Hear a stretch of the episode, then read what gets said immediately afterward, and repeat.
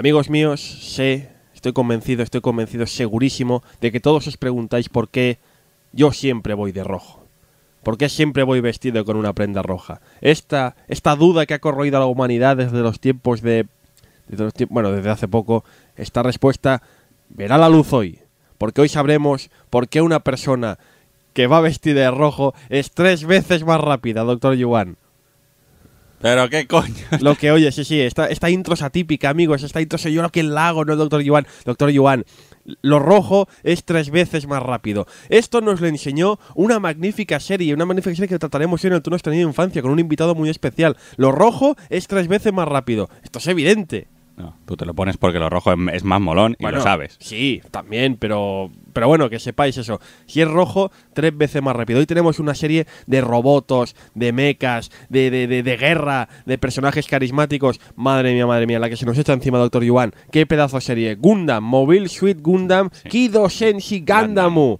Una serie que, que, que pos- posiblemente no conozcáis, pero a la que vamos a dedicar el turno de infancia de hoy.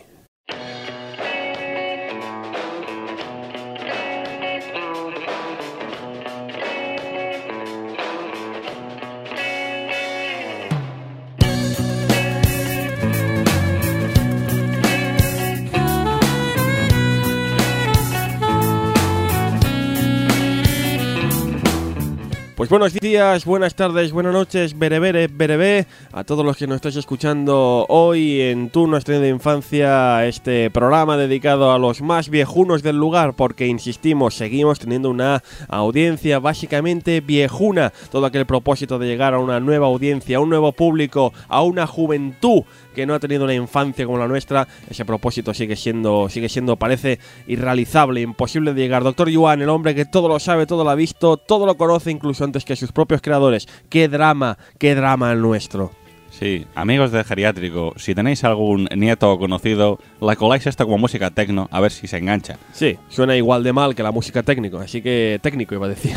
Suena igual que la música tecno, así que seguro, seguro que les convencéis. Así al menos si aprenden algo, aprenden algo de nuestro pasado, de nuestro glorioso pasado lleno de grandes, grandísimas producciones, cómics, animes, mangas, series de televisión, videojuegos, rol, novelas, un, un pasado, un pasado glorioso el nuestro que ya sabéis aquí eh, cada semana durante una hora, eh, una hora y pico durante una hora y pico. Y hoy, hoy no voy a decir, doctor Iván, hoy no voy a decir aquello de vamos a intentar acortar un poco el programa, porque siempre que lo decimos nos alargamos hasta el infinito y más allá. O sea, hoy no Yo- se dice nada. Yo de hecho creo que al final la gente que nos escucha va a hacer porras de ¿el próximo programa cuánto Sí. va a durar? Sí, sí, sí.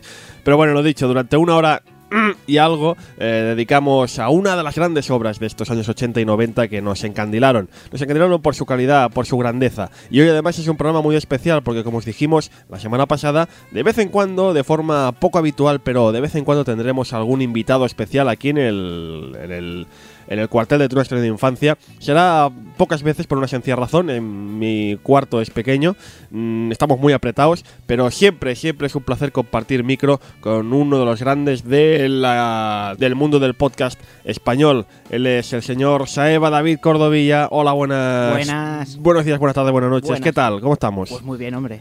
Saeva es un eminente científico conocedor del fenómeno Gundam. Sí, sí. Es un gran Un aficionado. antepasado mío es el que inventó las partículas Minosky, o sea que... Sí, ya, ya está empezando, ¿ves? Ya está empezando Saeva a contar cosas de, de Gundam. Seguramente aquí nadie conoce qué son las partículas Minovsky, pero hay que saber lo que es para entender el fenómeno Gundam. Sí. Y después empezar a explicar lo del Lagrange y estas cosas tan interesantes. Sí, ya Sí, veremos. Pues eso, Saeva, aparte de un gran conocedor del mundo del videojuego, como bien sabéis por sus eh, aportaciones e intervenciones en programas de- del género, es también un gran fanático, no solo del entorno Gundam, sino los robots, los robots gigantes japoneses en general.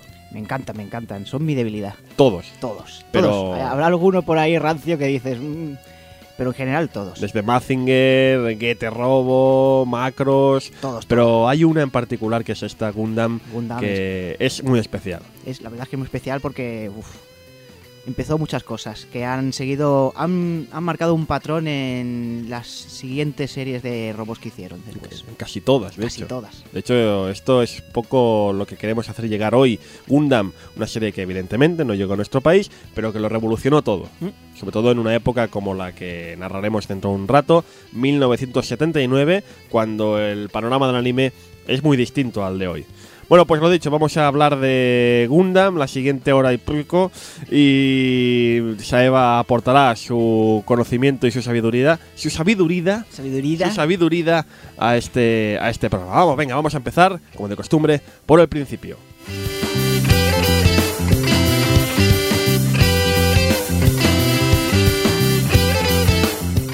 Normalmente todas las series y producciones de las que hablamos en Tu Nuestra de Infancia suelen tener su génesis en los 80. Hemos hablado, pues eso, del equipo A, de Ranma, pero hoy nos hemos, tenemos que remontar un poco, un poco antes. Tenemos que remontarnos a los años 70.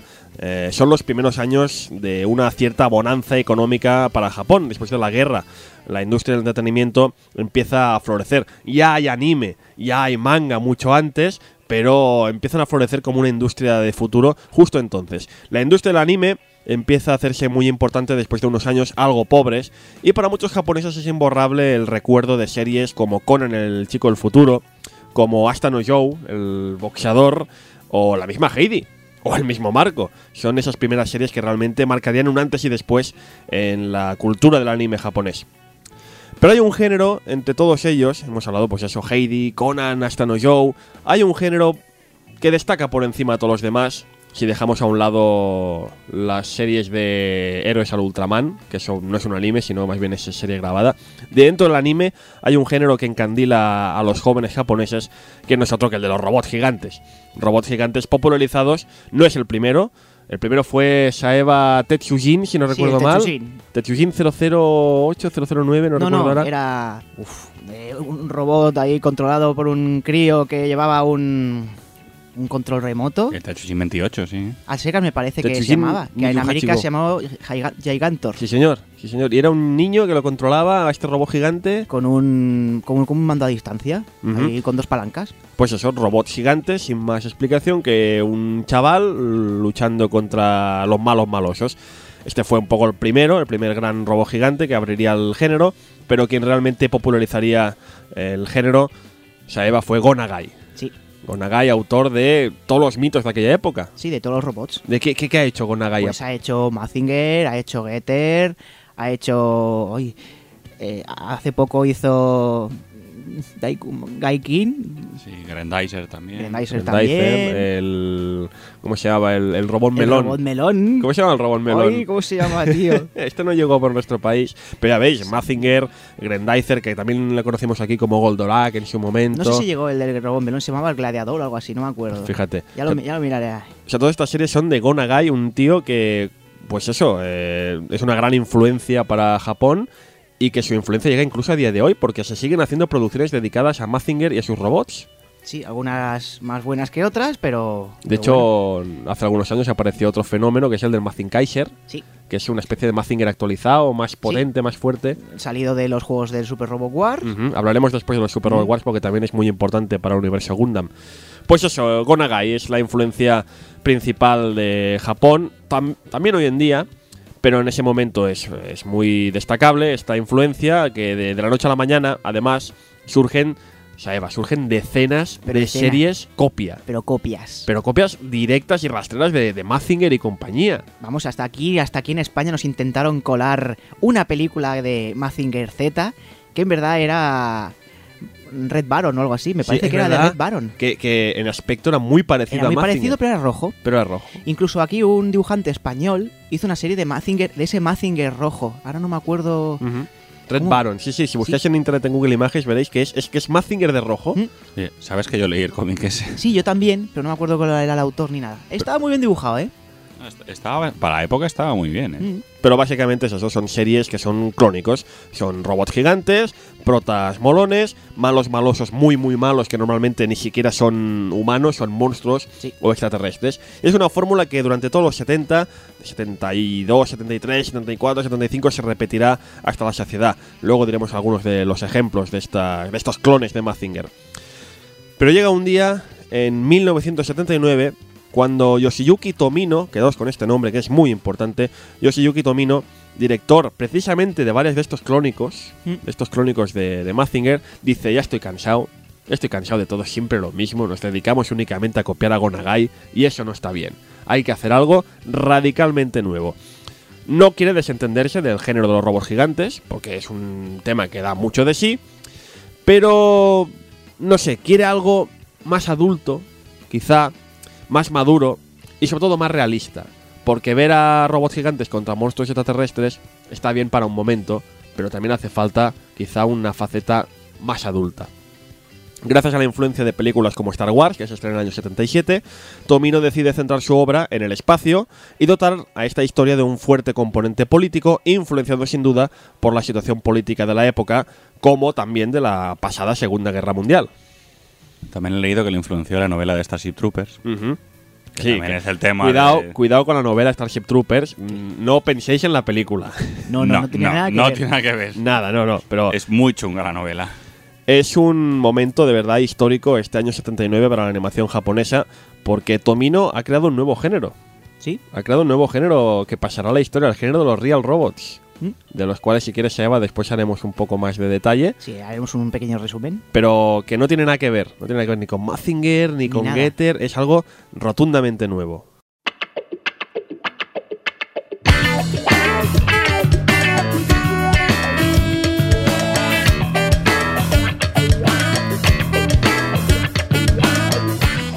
Bueno, pongamos un poco en antecedentes. Eh, vale, Gundam está muy bien, va de robots, pasa en el espacio, pero mm, ¿de dónde va, dónde viene? Hay que explicar claramente de qué va esto, porque insisto, eh, es una serie mm, con mucho componente político, mucho componente social. No es algo sencillo como hasta ahora que decíamos: un chico cae en unas fuentes encantadas y se vuelve mujer al tocarle. Eh, un equipo de los mejores hombres del ejército americano. No, no, esto es serio. Y para entender Gundam, no solo hay que explicar el argumento de la serie, sino lo que pasa antes, la Lo- trama social y política de este universo ficticio de Gundam. Correcto, de hecho la gracia que tiene Gundam es que crea toda una historia, o sea, de, de antes y de lo que pasa, bueno, después, lógicamente, pero hasta, cómo ha evolucionado el ser humano hasta llegar a ese punto. Exacto.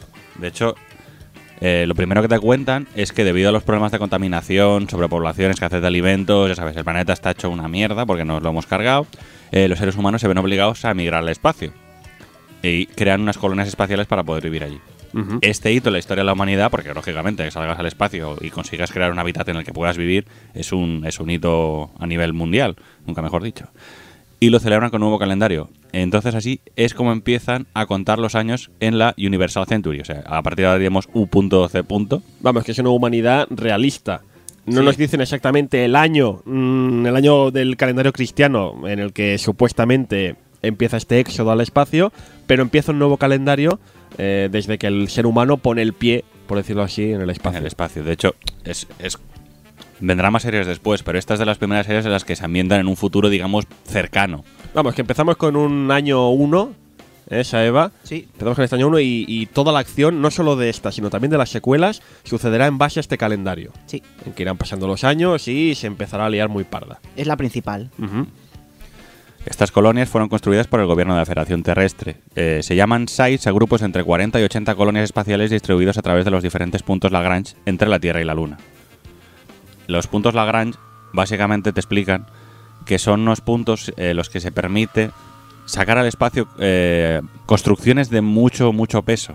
Son unos puntos, o sea, existen realmente, son unos puntos concretos en los cuales es más fácil subir cosas al espacio. Hay un componente científico también importante en, en Mm. Sí, sí, Gundam. o sea, es, es interesante por eso, porque aunque se inventan según qué cosas para justificarte, pues eso, velocidades superiores a la luz y demás, De eh, hay mucha cosa que se está basada en puntos de hecho, las colonias son realistas. Sí, son- están sacadas de, de diseños eh, reales.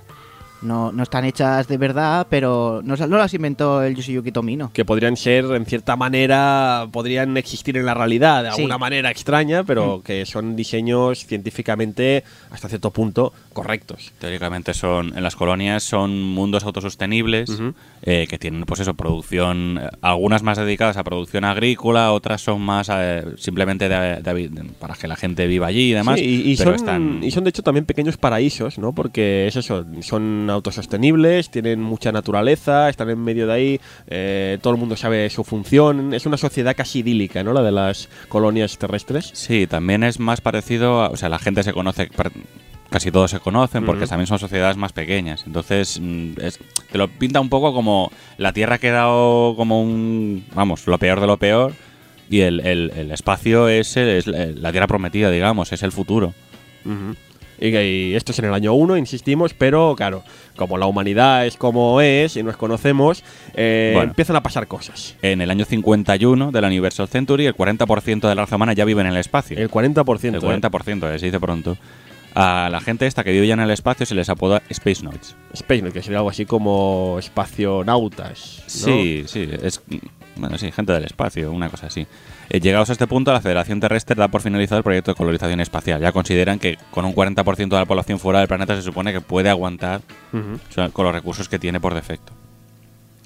Al año siguiente aparece un personaje llamado Theon Zum Deikun, que es un líder idealista, amante de la paz, y se establece en Site 3. Recordemos que los Sites son estos grupos de colonias.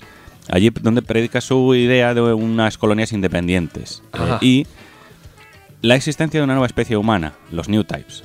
Los New Types son seres humanos con capacidades psíquicas superiores, tienen habilidades precognitivas, pueden saber cosas que van a pasar antes de que pasen, eh, pueden empatizar con otros seres vivos, notan la presencia de, de seres vivos eh, cerca de ellos. Y de otros seres como ellos. Eh, también. lógicamente, sí. Eh, también además son sobre todo gente más adaptada y eficiente en el mundo, o sea, en, en el entorno en el que viven. O sea, la gente está eh, ya preparada para moverse por el espacio con más soltura. Vamos, un salto evolutivo. Sí, se decía que es eso, a, a la gente al haber eso, los new types al haber estado en el espacio, tienen que tener esa percepción no solo de, de todos los lados, porque como el espacio es vacío, no es como estar en la Tierra, que Claro. solo es mirar adelante, atrás, arriba y abajo, no, O sea- aquí tienen que tener una visión de 360 grados. Exacto, desarrollan una habilidad de alguna manera, un salto evolutivo que piensa en tres dimensiones. Hmm. En vez de en dos, como estamos acostumbrados en la Tierra, En tres. acostumbrados en tres, que es lo que es el espacio, el vacío del espacio. Son capaces de reposicionarse en caso de que pierdan el control y demás. eh, se orientan mucho mejor en el espacio que la gente que, que realmente vive la Tierra. Y todo esto pasa en Site 3, este líder de bueno, masas, él, ¿no? él él- él es el que promulga estas ideas que tiene. Pero como de costumbre en la humanidad, cuando surge algún filósofo o pensador con grandes y revolucionarias ideas, aparece alguien que tergiversa estas ideas para su propio beneficio. Aquí, aquí también, también sucede, ¿no es así, doctor Giovanni? Sí, un poco más adelante. Eh, seis años después de, que este hombre eh, se establezca en Site 3, eh, esta colonia, con sus 80, bueno, este grupo de colonias, que tiene unos 80 colonias dentro, declara su independencia de la Federación Terrestre y se establece la República de Ceón, que en teoría es una nación demócrata e idealista. Ah. Que hasta aquí todo muy bien. Todo, hasta aquí todo es perfecto. Todo muy bien. El hombre muy buen rollo, a la gente le molaba mogollón, dice, hombre, somos independientes porque vivimos en el espacio que nos importa estos de la Tierra. Claro. ¿Qué pasa? Eh, llegamos al año 69, diez años después de que este pobre hombre muriera en extrañas circunstancias. Ah, Tenemos al señor Dewin Sodo Zavi, que se autoproclama soberano y establece el Principado de Ceón en Site 3. Y pasa de ser la república idílica que conocemos a un estado fascista. Es que Bien. es tan magnífico Gundam porque es que parece que se repita la historia. Esto, esto ya lo hemos visto en la Eso lo historia de hemos la visto humanidad. ya. Así que es, es una vez más lo mismo. Empieza todo tan bonito, tan chulo, con unas ideas súper bonitas y súper ideales. Y viene alguien, y ya verás cómo viene alguien Y lo jode. y lo jode. Y dice, no, no, pero si yo voy a hacer, yo sigo las ideas de este hombre. Una mierda. Ojo que la serie aún no ha empezado, ¿eh? Estamos contando su... Sí, sí. Esto es lo que pasa antes de que nosotros lleguemos a la serie. Exacto. En, eh, diez años después, en el año 79, se declara la guerra de un año. ¿Qué es la guerra de un año? El Principado de Ceón comienza una feroz guerra de independencia contra la Federación Terrestre. Y una vez más vemos otro, otro, otro ejemplo clarísimo de la historia humana. Otra vez más. Eh, esta guerra, como todas las guerras, es fea y la gente lo pasa muy mal, porque durante el primer mes de lucha, nada más el primer mes, cada bando pierde casi la mitad de su población en batallas encarnizadas. Madre mía. Una de las tácticas más horribles es la Operación Britannia, que el Principado de Ceón utiliza y que consiste en dejar caer una colonia espacial deshabitada sobre Yabro. Yabro es el cuartel general de la Federación Terrestre. Eh, digamos que la Federación Terrestre consigue in extremis evitar que caiga encima de Yabro, pero la desvía y impacta sobre Australia y la, eh, y la borra del mapa. Sí, la borra del mapa. Madre de Dios. Adiós canguros. Sí, o sea, toda la población de Australia toma por saco. Ante el horror de los actos cometidos, en nombre de la libertad, ambos bandos deciden firmar el Tratado Antártico, que prohíbe el uso de armas nucleares y de destrucción masiva, así como el uso de colonias espaciales como arma, eh, amigos, y el respeto hacia los prisioneros de guerra en ambos bandos. Básicamente sería un tratado de estos de... eh, De Ginebra, Sí, un tratado de Ginebra, parecido. Asimismo, respetan la- eh, se tendría que respetar la neutralidad declarada oficialmente por Site 6, el grupo de colonias este, y las ciudades de la Luna. O sea que ya lo veis. O sea, no hemos empezado todavía la serie. Ya he montado un pitostio tremendo, súper apasionante. Porque, insisto, ya veis, aquí hay, hay. Es que es la historia de la humanidad. La historia reciente de la humanidad condensada eh, en unos cuantos párrafos y ambientado en el espacio.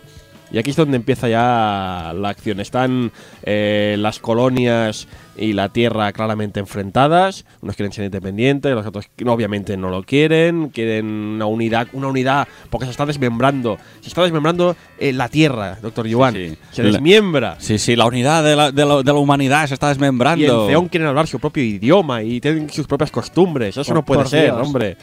No, pero ojo que aquí no, aquí no hay buenos ni malos. No, no, a Aquí ver, hombre, realmente. De hecho, los que se quieren indemnizar, oye, han, han- han lanzado una colonia contra la Tierra. Sí, sí. Poca broma. Y ¿eh? han, han acabado con un continente. Vamos con un continente. Poca coña, sí, bueno, sí. después de, de- de esta masacre, tanto la guerra como el, el- vamos, como el, el tema del impacto de la colonia, ahora ocho meses después, el conflicto ha llegado a un punto muerto. No hay ninguna, ninguno de los dos bandos parece que vaya a salir como vencedor y están más o menos eh, igualados. Y es aquí cuando empieza la historia. Ahora. Ahora. Ahora, por fin.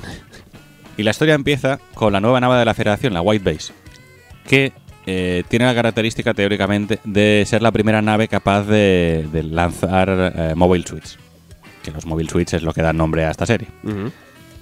Y esta, serie, esta famosa nave llega al Centro Secreto de Investigación en el grupo de colonias Site 7, con la misión de recoger un nuevo prototipo de arma. Se ve venir, ¿eh? Se ve venir.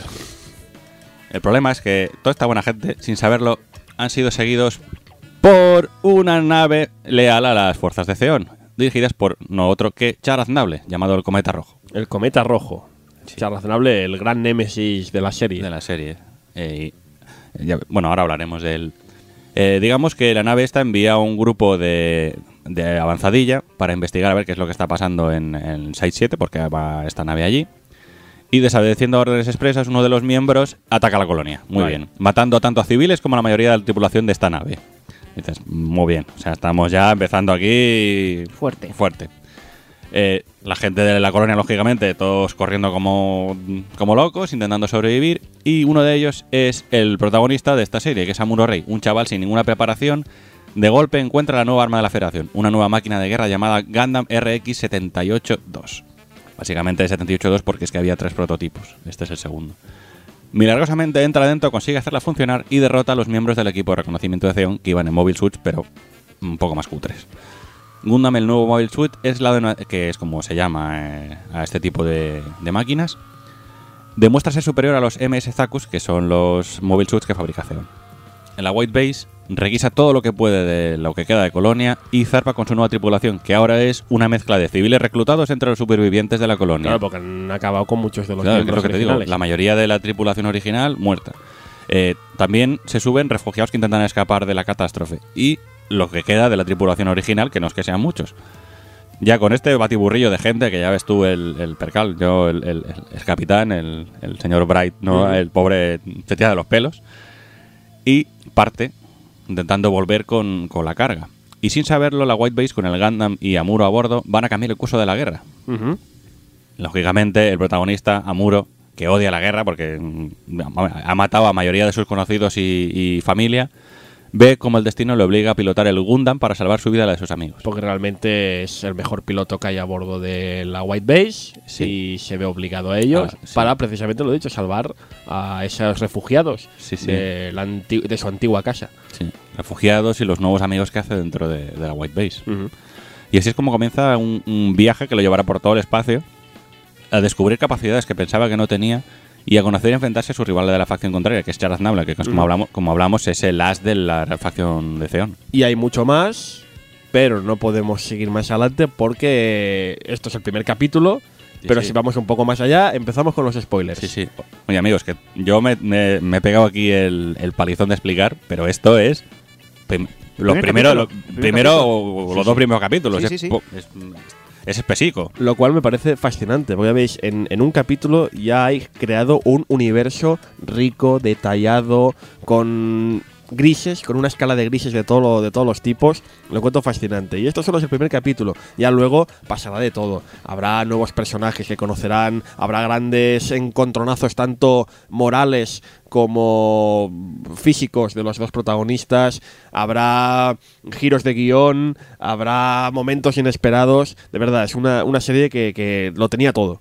Sí, sí. Además, lo bueno que tiene es los personajes están muy, muy bien Muy- creados. Muy, bien definidos. Y la historia, eh, el- o sea, ves que el, el hombre se ha documentado mucho porque realmente hay, hay ahí detrás un trabajo de documentación importante. Mm, O sea, porque- Son creíbles realmente lo- lo- los, los actos de las dos facciones. Y lo que más fascinante me resulta es que os hemos explicado estos 80, 80 y pico años del Universal Century, de este nuevo calendario eh, de la humanidad, y es que es tan real, parece tan real esto de que hay unas colonias, se quieren declarar independientes, la Tierra no quiere, empieza un, un- un gran, una gran batalla para defender cada uno de sus derechos.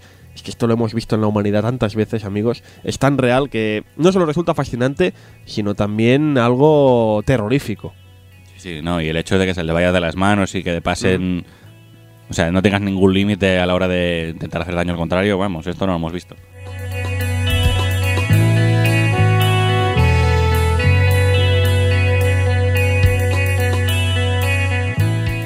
Lo hemos dicho ya, lo repetimos, y es que cuando decimos que Gundam fue una obra revolucionaria para el anime japonés, no lo decimos gratuitamente. No solo para los animes de robots, sino también lo fue para toda la industria del anime en general. Porque hasta entonces, insisto, hasta entonces haya robots o no haya robots de por medio, eran todo series, digamos, infantiles. Imagino que muy influenciadas por, el, por Osamu Tezuka, que era, a ver, Osamu Tezuka es verdad que tenía historias muy adultas, pero básicamente su trabajo en la animación era cosas muy infantiles. Infantiles, sí. Basadas en Disney y basadas en, pues eso, en un claro mensaje para niños. Mazinger, por mucha violencia que hubiera, era una serie para chavales, para niños. Sí, porque, por ejemplo, el protagonista, pues, se montaba en el robot y, vamos, ni miedo, ni nada, ni remordimientos, Exacto. como si fuese al trabajo ahí cada día, como si fuese su pan de cada día. Hombre, Mazinger era un poquito más. Para chavales un poquito más mayores que las otras series, pero tampoco era para, para adultos, vamos. No, pero es lo que digo, efectivamente, lo que también dice Saeva, que era un personaje que hacía las cosas sin miedo, sin tal, no había terror, no- en ningún momento Koji Kabuto tenía miedo a la muerte, ni, ni a los peligros, era un personaje molón, un personaje de aquellos Sí. guays que no se piensan las cosas, era una historia de blancos y negros, de buenos muy buenos y de malos muy malos. Y para empezar Gundam, Gundam empieza pues con nada de todo eso. Dicen, esto es una historia no de blancos y negros, sino, lo he dicho, de grises. De una larga, larga. eh, de un largo muestrario de grises. Porque hasta entonces, lo dicho, la gran mayoría de animes tienen estos protas super guays y los malos super malos, pero aquí no. En Gundam, no solo ambos bandos son humanos, que Sí. hasta entonces no era normal. Sí, no, lo normal eran esta, lo que has dicho antes, que eran invasores. Exacto. Pues aquí no, aquí ambos bandos son humanos, separados por su ideología, una ideología muy humana, por cierto, y a la que se puede poner en muchos casos nombre y apellidos, sino que además es que no hay buenos ni malos. No. Y es que en el resumen que os ha hecho Yuan, ya lo podéis ver. O sea, podéis pensar, mira qué malos los de los de Zeon, que han atacado la colonia y todo. Digo, pero ostras, ¿qué hacía la Federación Exacto. haciendo un arma cuando habían hecho el tratado este de Antártida? Sí, de hecho, te explican que estaban desarrollando un arma porque veían que los de Zeon se estaban descontrolando un poco y hay que meterlos Ya, en vereda. Pero mira, esto luego lo utilizan Es en la contra historia- de ellos. Es la historia de la humanidad. Sí, sí, sí, que, sí. Insisto, en Gundam, lo dicho, el prota, que es Amuro, es el héroe de la acción y Char, que es el del otro bando, es el villano. Pero no son, insisto, no son buenos y malos porque sí. Eh, para empezar, Amuro no es como Koji Kabuto, que decíamos que es el tío que se mete a los fregados sin dudarlo. Amuro es un personaje humano, tan humano Mm. Eh, con el que incluso podemos sentirnos identificados. Es un tío que se ve en, en medio de un follón que ni le va ni le viene, pero que tiene que apechugar porque es lo que hay. De hecho, cuando empieza la serie, eh, Amuro es un chaval repelente, o sea, te Sí. cae Sí, fatal. Pero súper O sea, mal. Hasta ahora todos los protagonistas de las series eran el típico chaval molón que dices, como mola el protagonista este, y yo quiero ser como él. No, no, Amuro empieza que le quieres, le quieres hinchar la cara. Es un niño empollón, básicamente. Sí, es un empollón. O sea, porque gra- gracias a, a sus conocimientos y todo logra pilotar el Gundam. Exacto. Pues eso, mm, es un niño repelente que por las, las cosas de la vida acaba los mandos contra su voluntad eh, del Gundam y se ve envuelto en una absurda guerra, como todas las guerras, en una absurda guerra. Una guerra que como en la realidad, insisto, no tiene buenos, no tiene malos, simplemente tiene pues vencedores y vencidos, verdugos y víctimas, y es que el mensaje pacifista de Gundam yo creo que es más que evidente. Sí, sí.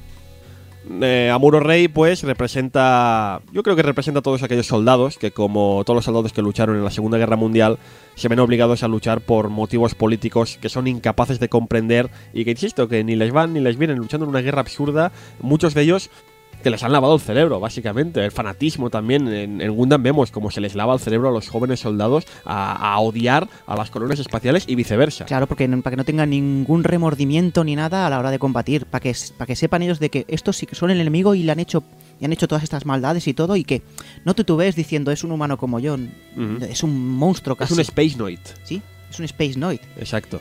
Sí, los otros es un terrestre que Sí. quiere, so- quiere someterte.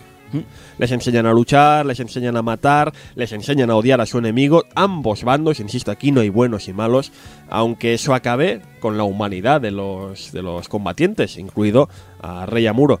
Luego estaría el otro, que sería Chalaznable, que representa todo lo contrario. Es una persona que combate con orgullo por su nación, casi rozando el fanatismo. Sí, porque cree en lo que está luchando. Un fanatismo que tendrá más protagonismo en las posteriores entregas de la saga. Sí. De hecho, a Char se va a convertir en una especie de, de dictador, de alguna forma, en el Sí, futuro. más o menos. Más o menos. Eso ya es muy posteriormente. Tiene su propia agenda oculta, es cierto. Pero todas sus acciones, tengan o no la venganza como motivo personal, ved la serie lo entenderéis, nunca perjudican a los suyos.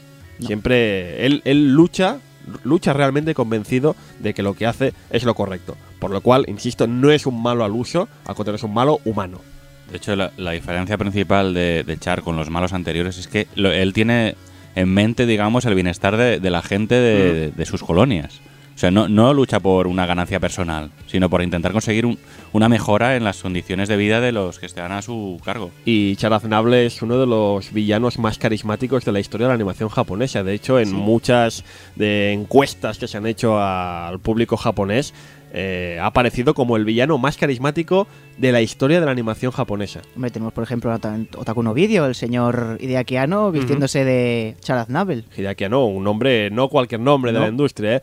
Sí, sí, evidentemente que Char es un personaje súper carismático, es un personaje que la acabará liando muy parda, pero que ya veis, que es, un, es, un, es humano. Sí. Es humano, a pesar de que en la Tierra digan que no, que es un Space Noid miserable, asqueroso que quiere someternos a todos. Los malos aquí, sin duda, los malos de verdad, Doctor Yuan, y siento el paralelismo con el equipo A de la semana pasada, siento hacer un paralelismo entre Gundam y el equipo A, porque no es justo, pero es verdad. Aquí los malos, sin duda, quienes son los dirigentes de los ejércitos, los que son capaces de llevar a cabo estas atrocidades contra la humanidad.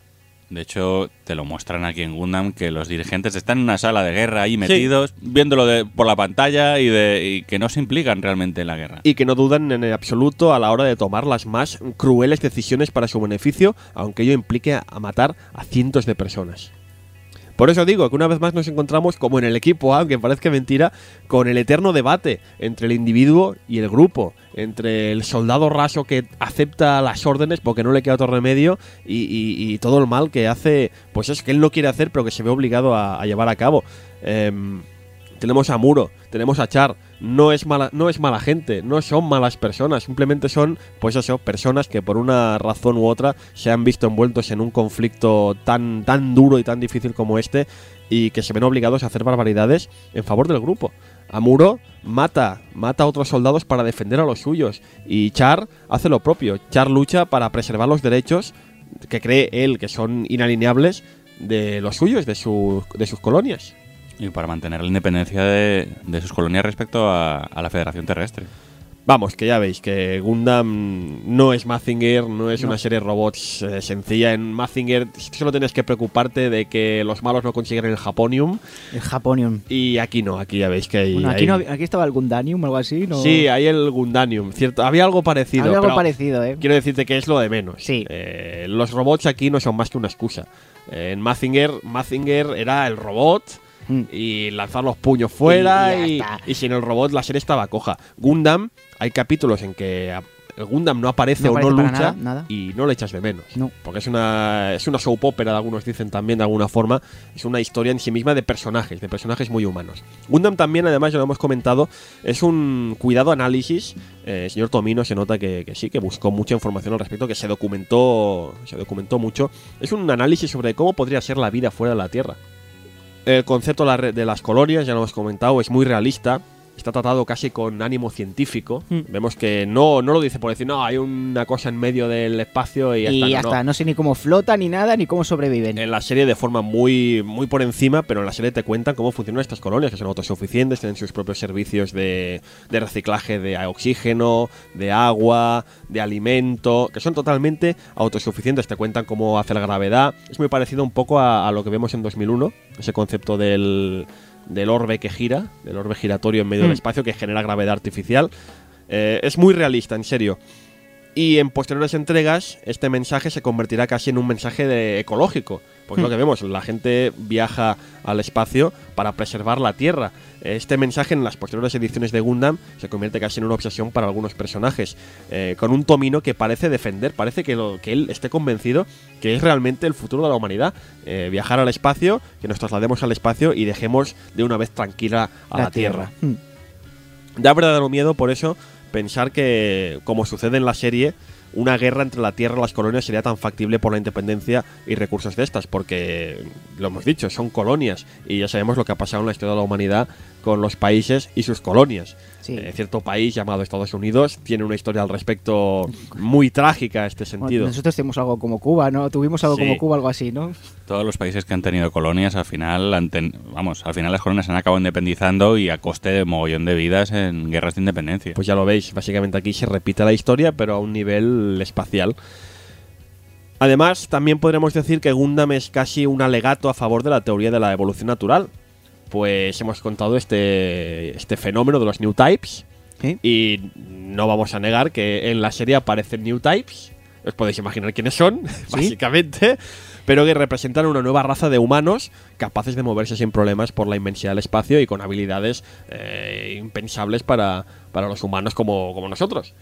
De hecho, en la primera serie aparecen muy pocos new types, son, muy, muy raros. En series posteriores ya van apareciendo más, que también es normal. A medida que la serie que van saliendo nuevas series, van pasando años y van, eh, van despertando, digamos, las habilidades de esta gente. Exacto, el concepto de los New Types se profundizará mucho más adelante en la saga, porque insisto, esto es una saga, una saga espacial que no se quedará aquí en Mobile Suit Gundam, pero no deja de ser una muestra más de, insisto, de todos los mensajes filosóficos y morales que plantea esta serie de robots gigantes.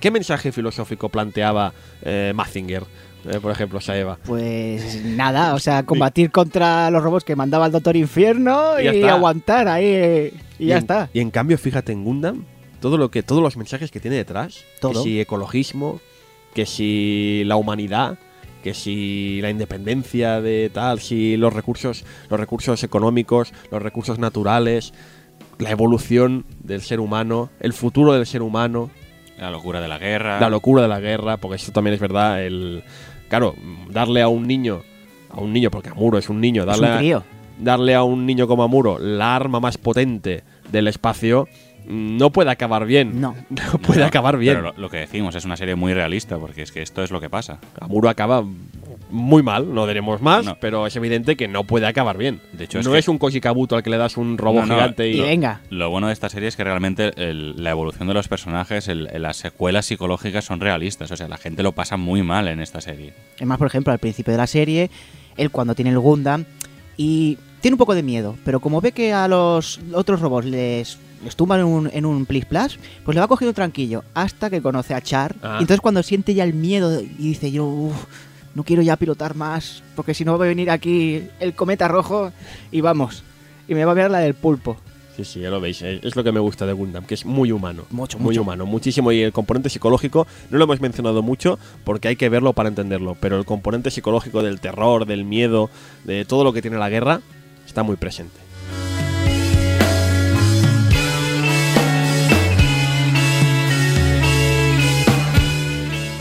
Como hemos comentado antes, la mente privilegiada que creó Gundam es principalmente Yoshiyuki Tomino, que es un hombre que aquí en España no conoce casi nadie.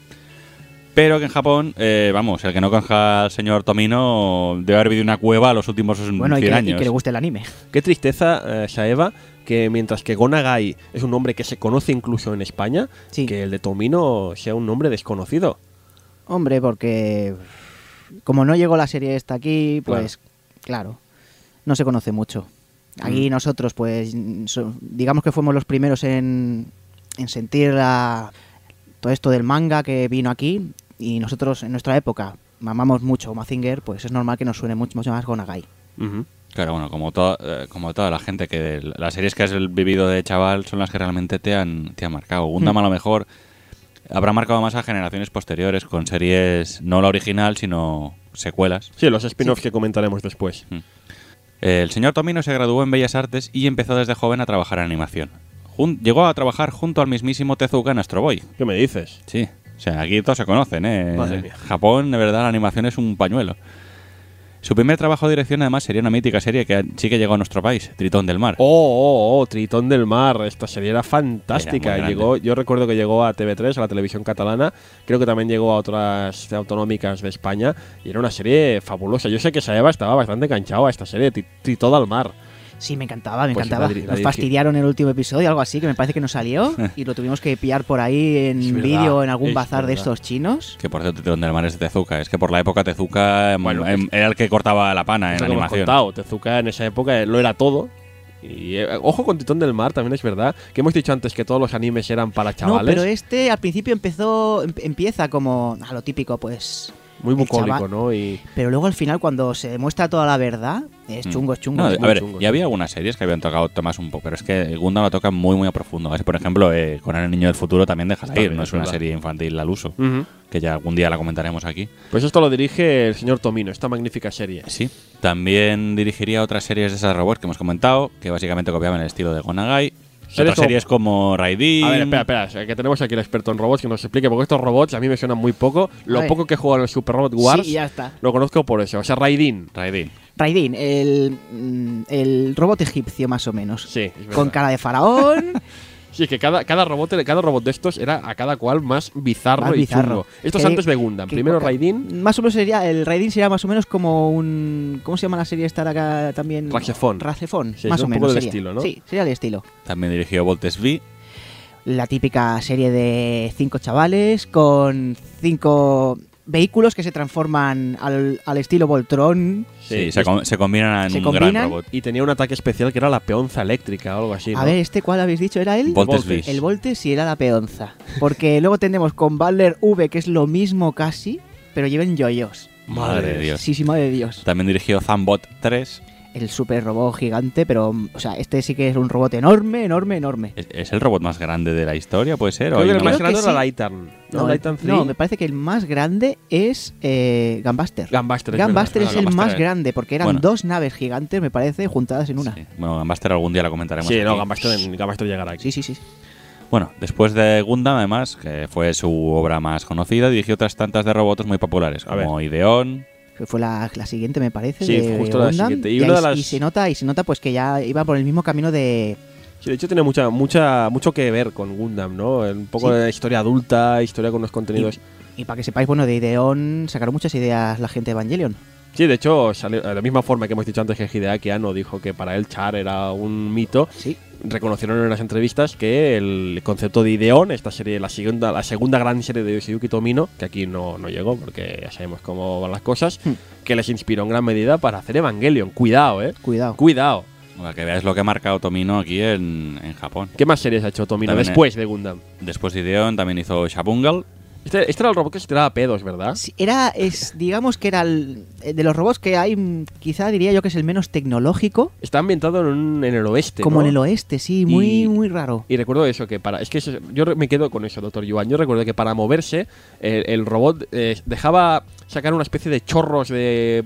Sí, de propulsión Sí, y y lo sacaba de- de- del culo. Entonces, claro, el efecto que daba visual era un poco. era un poco raro. Con, lo- con lo bien que íbamos, que quedaba todo muy serio y muy Sí, guay.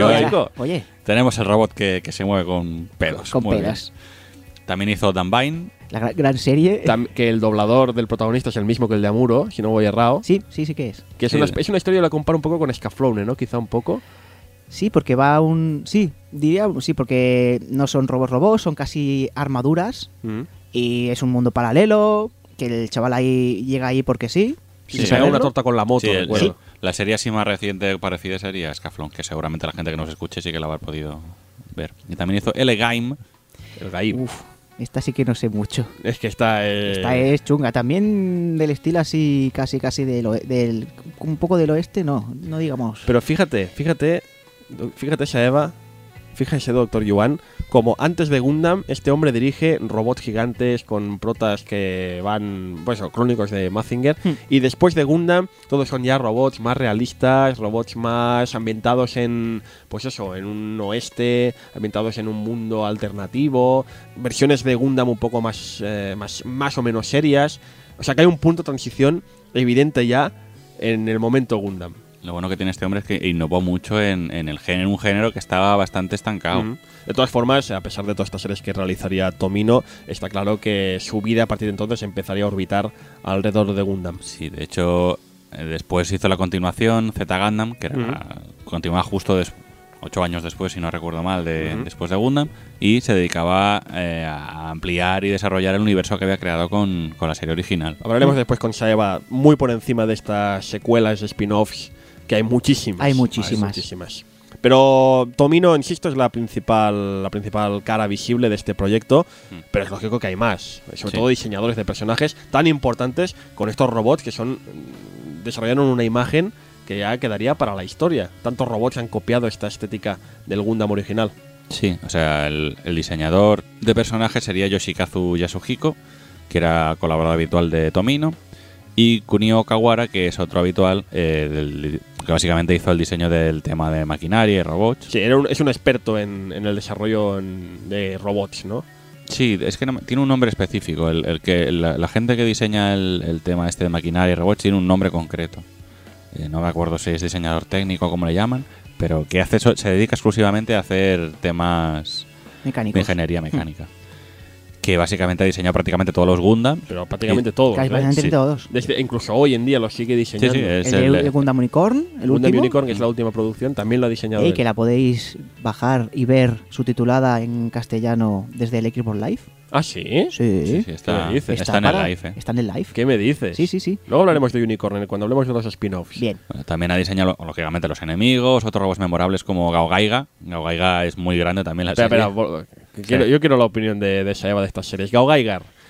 Pues una grande de Sunrise, o sea, si no puedes, no puedes, si piensas en la empresa Sunrise, no puedes pensar otra cosa que Gaigar. que era un robot compuesto de, de- de camiones De un y tren, un tren, un- ¿cómo se llama? Como la, la lanzadera esta, la un sí, un shuttle, un, un shuttle, Sí, lanzadera espacial. Lanzadera espacial. espacial, vamos, de todo, de todo. Pero era un pedazo de robot súper chungo. No, no, eh, más la serie está muy bien. eh. Era un poco el retorno de Sunrise al esquema Mazinger, ¿no? Porque volvió Sí. a ser una serie más tirando con sus componentes de ac- actualizados a nuestra época, Sí. pero una serie de super robots, un poco siguiendo el estilo Gonagai. Mm.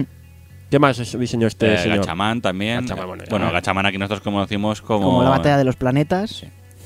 También hizo Titan 3. Que es otro de estos. eh, de esos super robots. Que yo lo, con- yo lo comparaba de Titan 3, lo comparaba con el, el Batman japonés. ¿No? Porque era, Sí, era el eh, tío Es rico súper rico millonario y decide utilizar su fortuna para ayudar a los. a los pobres. A los pa- bueno, Sí, pobres, sí. a los desvalidos. Es, es muy, muy retar la serie, ¿eh? pero muy retar.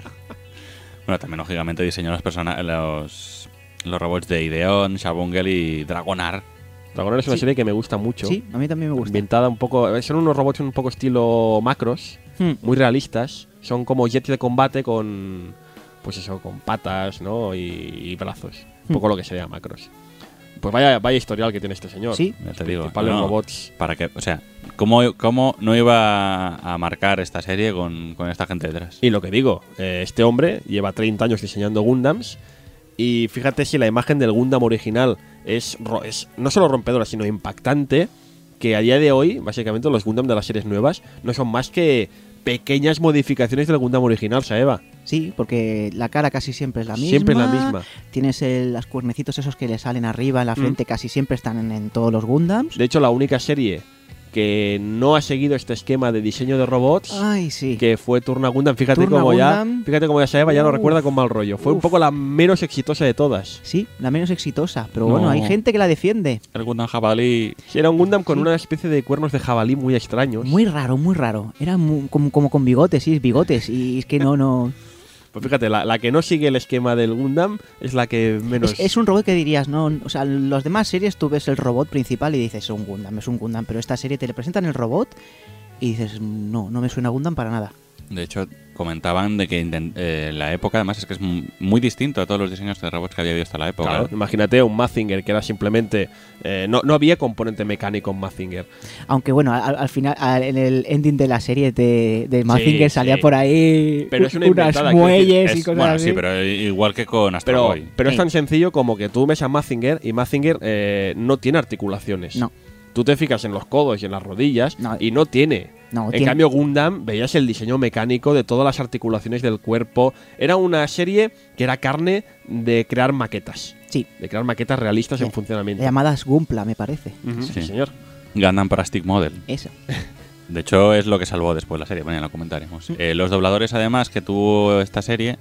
Es una lástima, es cosa muy importante Sí, en Japón. esto lo lamento no haber dedicado más tiempo en Ranma. De hecho, no le dedicamos casi nada porque los dobladores en Ranma son súper importantes y apenas Sí. los mencionamos. Con lo cual, bueno, para otra ocasión ya los. Otra ocasión. Es que, bueno, si el rama se alargó ya bastante, Sí. imagínate con los dobladores. Pero en Gundam sí que hay que hablar de los dobladores porque hay algunos muy importantes. Sí. Eh, digamos que Gundam tiene unos dobladores muy, muy conocidos. Eh, Amuro, por ejemplo, lo dobla Toru Furuya, que es el básicamente el papel que le llevó el estrellato. Eh, nosotros lo conoceremos también como el eh, Tuxedo Mask, el señor del antifaz en Sailor Moon, a Kiyosuke Kasuga en Kimagure Orange Road, Madre mía. es Sella de los Caballeros de Zodiaco Sí. y es Yamcha en Dragon Ball. Y Ansa, sí, eso sí también lo sabía. mía. O sea que este hombre ya veis que eh, no, no ha hecho casi ninguna serie conocida. No, no, no lo conoce nadie. Y que leche, si tiene hasta su propio imitador de, doblado- de doblaje. ¿Qué me dices? Sí, tiene su propio. ¿Pero ¿Cómo es eso? Tiene un imitador que sale en las televisiones y que lo imita a él. Te lo juro, sí, sí, buscarlo porque no sé, no sé cómo buscarlo, pero tiene un, uno que es imi- lo imita a él y es clavada. O sea, tiene un Carlos de- Latter japonés que lo Te lo- imita. Te lo, juro, Pues- pero no en coña, sino en, en serio. Me parece fascinante esto que me dices, Que es que si, pues, si se muriese este hombre, este lo cogerían y, y clavado y no notarías la diferencia. Me resulta fascinante porque es lo que ha dicho ahora el Carlos Latre. Aquí imitamos a políticos y a futbolistas o a algún cantante y en Japón imitan a los dobladores de anime. Sí, me sí, parece increíble lo que me estás contando, Saeva. Porque la voz de este hombre es muy particular. Mm. Es una voz así como aniñada cuando quiere, cuando no quiere la hace muy, muy adulta, Muy pausada muchas veces. muy pausada. Es una voz muy carismática. que se entrecorta la- la- todas las frases que dice a veces. Y es curioso porque sí, en Gundam vemos como el personaje pasa de ser un niño ¿Mm? y la voz le va evolucionando también. va- Evoluciona junto al personaje. Empieza siendo una voz de niño, Sí. de niño que está ahí en pollón, niño pera, ¿Mm? y acaba siendo, pues eso, la voz de, de una persona muy afectada por la guerra. Porque insistimos, el factor psicológico en Gundam está allí. Y Amuro irá quedando muy afectado por ella y el trabajo de un buen doblador es indispensable. Y este hombre lo hace estupendamente. Ya veis que su carrera luego continuaría y le llevaría al estrellato, literalmente. Sí. Porque fíjate, Core, Sailor Moon, Sanseiya, Dragon Ball, las series más famosas de, de la historia de la animación japonesa. ¿Mm? Este hombre es el que realmente se, se llevó la fama porque el resto, o sea, han hecho series conocidas, pero no han tenido tanta, tanta fama como él. Por ejemplo, la mítica voz de Char, que la pone el señor Suichi Ikeda. Y muy importante para darle ese carisma al personaje. Sí, sí, ¿sí? no, no, o sea, es... Cuando habla, es es ese el perfil del político que cuando sale a la palestra, ya solo con su tono de voz, ya la gente se queda sí, ahí. sí. Los tiene- se los lleva, se los tiene en el bolsillo, vamos. Eh, El hombre este, después de Char, ha hecho otras series, pero lo que pasa es que ha sido personajes más secundarios. Ha sido Shanks en One Piece o Seijuro en Rurouni Kenshin. A ver, son secundarios, pero son personajes muy Mm. importantes también Mm. en la serie. Pero claro, no es papel protagonista como hemos visto hasta ahora. Eso sí, yo me acuerdo eh, cómo este hombre hizo muchos papeles secundarios. Quizás que tiene un perfil de voz muy complicado de ubicar en un personaje. Ya veis, eh, Shanks en One Piece, Shenjuro en Rurouni Kenshin son personajes eh, considerados como el gran, el gran maestro o el gran rival misterioso. Pues tiene una voz muy característica. Y quizá por eso no ha podido tener papeles, no sé cómo explicarlo, más, Más más, pro- más terrenales. ¿no? Sí, yo creo que el problema que tiene es que su mayor virtud también es, es, es su, ma- es su mayor defecto, que es que tiene una voz tan característica que es difícil que no Exacto. la ubiques con otro personaje. Exacto, de hecho yo me acuerdo cuando, por ejemplo, este hombre, insisto, a veces estás viendo un capítulo de alguna serie, aparece un personaje secundario y es voz y dices, ¡hostia, Es Char! él, es él. Y ya directamente dices, es Char. Recuerdo, sin ir más lejos, en casa de Saeva hace muchos años, viendo un capítulo de City Hunter, Sí. que estábamos viendo el capítulo, sale el malo, empieza a hablar y ¡Oh! ¡Es Char! ¡Es Char! Pero fíjate, Es- ese es el problema. ese que es el problema. tiene al personaje de referencia. Dice, oh, ¿qué personaje en otras series así parecido a Char puede haber? Y hay pocos. Claro, Por en cambio a eso Muros hay cantidad. hay cantidad. Es el típico niño shonen. Lástima, pobre. Pobre hombre. Pobre hombre. Pobre hombre. Pero una voz, la voz seguramente una de las más características de Japón. ¿Mm? Y lo que dice Joan, eh, su mayor virtud. Es el, es el problema que tiene, es, el- es su mayor defecto. Eh, otros dobladores también a destacar de esta serie son Hirotaka Suzuoki, que dobla a Bright Noah. que Otro es el doblador capitán de- la nave. Otro doblador que, ojo con él, ¿eh? Porque fíjate los papeles que ha hecho. Este hombre ha hecho otros papeles que no conoce nadie, como Mark Lenders, Kojiro Oh. Hyuga. eh, Shiryu de Saint Seiya, eh, Tenshin Han en Dragon Ball, ha hecho Kuno en Ranma. Oh, Dios mío, Kuno era este hombre pobre. Sí, Kuno era Bright Noah. ¿A que, a que ya no vas a volver a ver a Bright Noah de la misma forma? No, no, no, más bien diré, nunca verá a Kuno de la misma manera. y es Saito, hostia, Saito en Rurouni Kenshin, o sea, hace unos papeles que no tienen nada que ver, además este No, hombre no. es muy versátil. Es muy, muy, muy versátil. Pero fíjate como siempre hace un poco de... No del malo, pero sí del malo Hace, carismático. no, dilo bien, hace de personaje chungo. Hace personaje chungo, sí, sí, sí. Pero bueno en el, en el fondo. Sí, no, no, por eso, o sea, tiene, tiene un, eh, ¿cómo le llamamos? Eh, es como áspero. Sí, una, una voz grave, una sí. voz áspera. Sí, señor. Que de hecho, si habéis visto algún capítulo, o si habéis acostumbráis a ver las series en japonés, sonarán los dobladores estos. Pues lo O sea, dicho, Fijaos que- cuando veáis alguna serie de estas para ver si pilláis el. Yo lo único que lamento es eso, no haber dedicado más tiempo a los dobladores en Ranma. Pero bueno, ya lo veis, que eh, Gundam era una producción que tuvo detrás una... Tuvo, bueno, a gente que posteriormente sería muy, muy, pero que muy famosa.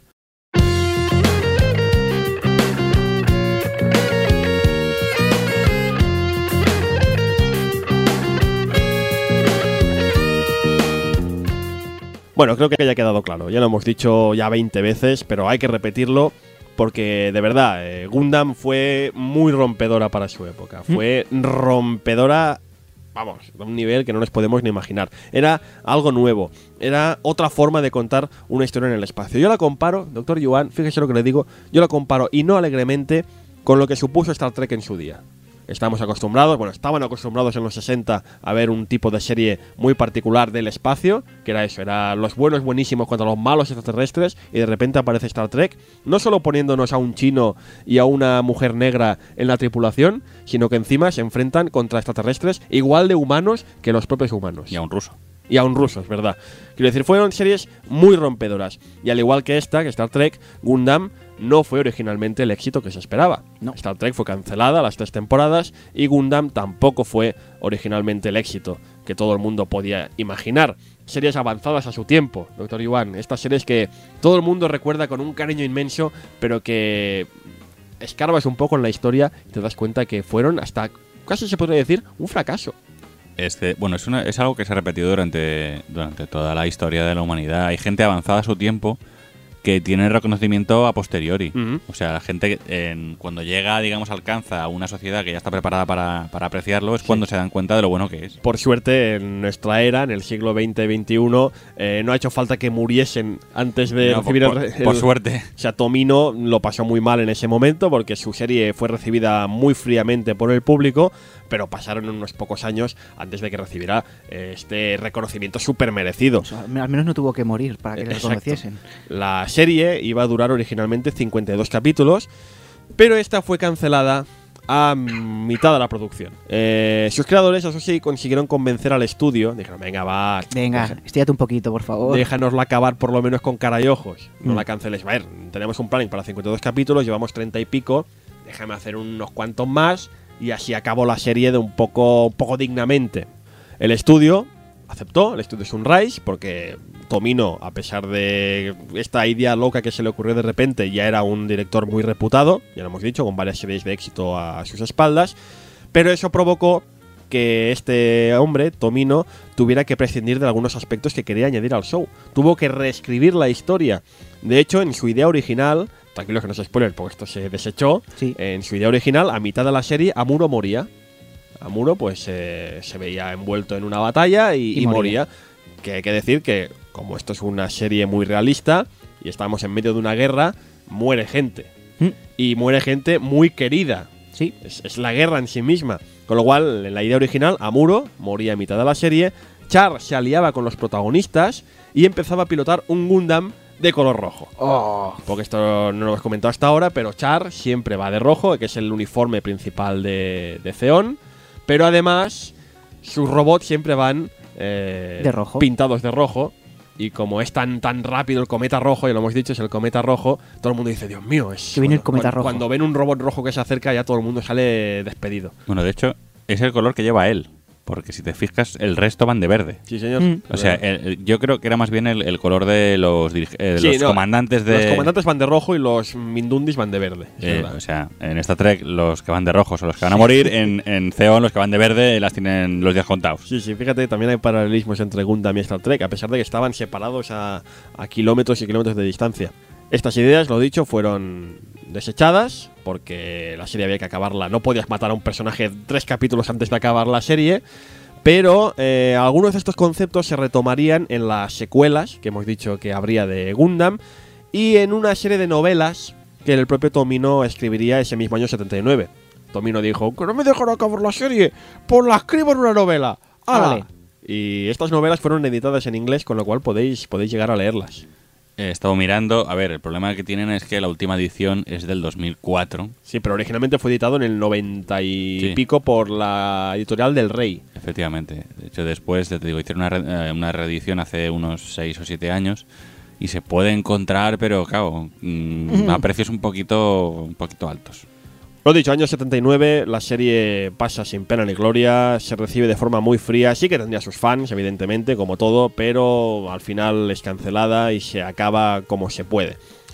La serie empezaría por fin a ganar la merecida popularidad, no tendría que esperar a que, muri- a que muriese nadie, Por suerte. ni siquiera tendría que esperar muchos años. De hecho, ya en el 81 es cuando la serie debe vivir una segunda juventud, cuando Bandai empieza a comercializar maquetas de los robots de la serie. Sí, me parece que antes una empresa antes los cogió a Gundam, la franquicia Gundam para hacer modelos, pero no llegó a buen puerto todo. Fue cuando Bandai cogió la, la franquicia de los robots, que empezó, no sé si fue porque el- tenían articulaciones o Sí. más armas, no lo sé, no sé por qué fue. Claro, es que hacer una maqueta Mazinger, eh, lo dicho, no tenía articulaciones, articulaciones era, era complicado. Entonces fue cuando fue el auge. Es que es verdad, es que quizá poca gente conociera el anime en aquel entonces, pero aunque tú no hayas visto nunca Gundam, tú ves un diseño de un Gundam y dices, es un robot muy chulo, Sí, es un robot muy guapo, es, es para los amantes del maquetismo, es una delicia. Claro, Mazinger, yo no niego que Mazinger es un diseño molón, pero a los que le gusta la ingeniería, la mecánica, es mucho más atractivo un Gundam que un Mazinger. Sí, sí. No, es que ya lo ves, que tiene un... di- O sea, el, el diseño mecánico de, de Gundam es mucho más realista. O sea, es mucho más práctico hacer una maqueta de un Gundam que se podrán mover las articulaciones que de un Mazinger. Y claro, la gente empezó a comprar estas maquetas y la curiosidad hizo el resto. ¿Mm? Ese mismo año, año 81, Animax, que es una cadena de televisión por satélite dedicada en exclusiva al anime, cuidado, año 81 y hay una cadena dedicada solo al anime. joder. Nos llevan años de ventaja. Sí, joder, tantos, 30 concretamente. pues esta misma cadena, Animax, eh, remite Gundam con ahora sí buenísimos índices de audiencia, merecidos índices de audiencia. Y desde entonces, dice la leyenda, que no ha habido ni un solo año, desde el año 81, ¿eh? Haced cuentas. Desde el año 81 no ha habido ni un solo año en que Animax no haya reemitido la serie. Vamos, para que os deis una idea, sería como la tonta del bote en España.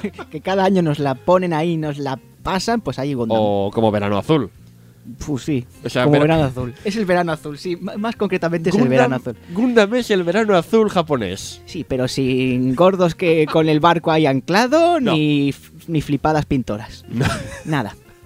Qué terrible esta comparativa, Te lo Saeva. juro, es terrible, pero es lo que nos, tenemos lo que nos merecemos, casi. Sí. En el 85, eh, ya seis años después, Tomino podría por fin retomar a sus personajes en la primera secuela, Z Gundam. Z Gundam. ¿De qué va Z Gundam, Saeva? Muy por encima, que quizá algún día le dedicamos Muy por un- encima, pues, ¿qué ha pasado? Pues si en la primera serie se rebotaban los, las colonias contra la Tierra, pues ¿qué pasa? Ahora la Tierra se ha puesto más dura todavía y para que no vuelva a pasar esto, pues se rebotan ellos contra las colonias Vaya, y crean los titanes. El grupo de los, ti- los titans, que es una especie de policía militar que Sí. se dedica al mínimo indicio de, de que las colonias quieren hacer un movimiento parecido sí. al de Zeon pues ahí, ñaca, Caña. caña. y se cargan en el proceso a unos cuantos... ¿A cuánta gente? Entonces tenemos al protagonista al revés. Pues si Amuro era más o menos partidario de la federación y luchaba contra las colonias, aquí tenemos al revés, que es un chico Camille Vidán, Sí. que es residente, pues digamos que es de las colonias y lucha contra los Titans, que Claro, son los de la Federación. Están oprimiendo mucho a las colonias. Fíjate lo que decía, que en el universo Gundam no hay buenos ni malos. No. En el- la serie original, el héroe va con la alianza terrestre, Mm. que no son angelitos, y en Z Gundam es al revés. Es al revés. Z Gundam se lucha contra la Tierra. Mm. Eh, esto lo hemos dicho, muy resumido por encima. Al año siguiente le seguiría la otra secuela, ZZ Gundam. O Gundam ZZ, según Uf. le pongan. Esta ya es un poco más retard, ¿no? Es muy retar Continúa justo después. justo después. Del, con el protagonista ahí un poco maltrecho. Y tenemos a Judo. Judo hasta. Judo hasta. Un tirado de la vida que recoge, me parece que era Sí, basura espacial. basura espacial para venderla. Y que no sé cómo, porque no he podido ver la serie esta. Sí, es que esta es una de las series Es- más desconocidas del universo. Gundam. Eh, Se hace con el Z Gundam, que digamos que sería el, el Gundam protagonista de la serie Z anterior. Y vamos, es un New Type, lo consigo pilotar. Y el Braito lo ve y, ay, lo ficha. Lo ficha. Y lo ficha. Y posiblemente aparecerá el ZZ Gundam, es que es aún serie más chungo. Muy retar, que me parece que los primeros episodios no estaban dirigidos por el, el Yoshiyuki Tomino. Sí, de hecho se nota que falta un Que poco falta de algo. la seriedad, ¿no? Entonces, cuando la serie iba decayendo, Sí, yo me vi- parece yo- que cogieron a este hombre y ya consiguió remontarla un poco. Sí, porque yo he visto, no he visto la serie entera, porque es una serie muy complicada de, de hacerse. Los primeros capítulos parecen una broma. Sí, es que es una broma, dice, y esto es, esto es de guerra, están en la guerra. Parece como si volvamos otra vez hacia atrás. Sí, pero Unos más, a- que no, no tienen, no les importa la guerra para nada y se lo pasan pipa. pero más adelante sí que eh, ponen una nueva trama que sí que tiene que ver con el llamado Axis. Sí, Fíjate ya más referencias a la Segunda Guerra Mundial. Que quiere liar la parda y que será protagonista de la siguiente secuela, que esta vez será una película, que será Charles Counterattack, el contraataque de Char. el contraataque de Char. En que Aquí ya, es el, la- el final de la gran lucha una eterna. gran película, no me acuerdo si eran una hora y media o dos horas, pero con un desenlace de todos los puntos. Todos, Todos. todos los puntos eh, abiertos durante la, durante la saga de tres series encuentran respuesta aquí. A ver, esta peli es un peliculón, que esta merece muchísimo la pena verla. Pero Además, merece la pena ver antes hombre, las. des- de- las lógicamente series. después de haber visto las series, al menos la primera y la segunda. A posteriori le seguirían más series y ovas como 0080 War in the Pocket, que es un año después de la serie original. ¿Sí?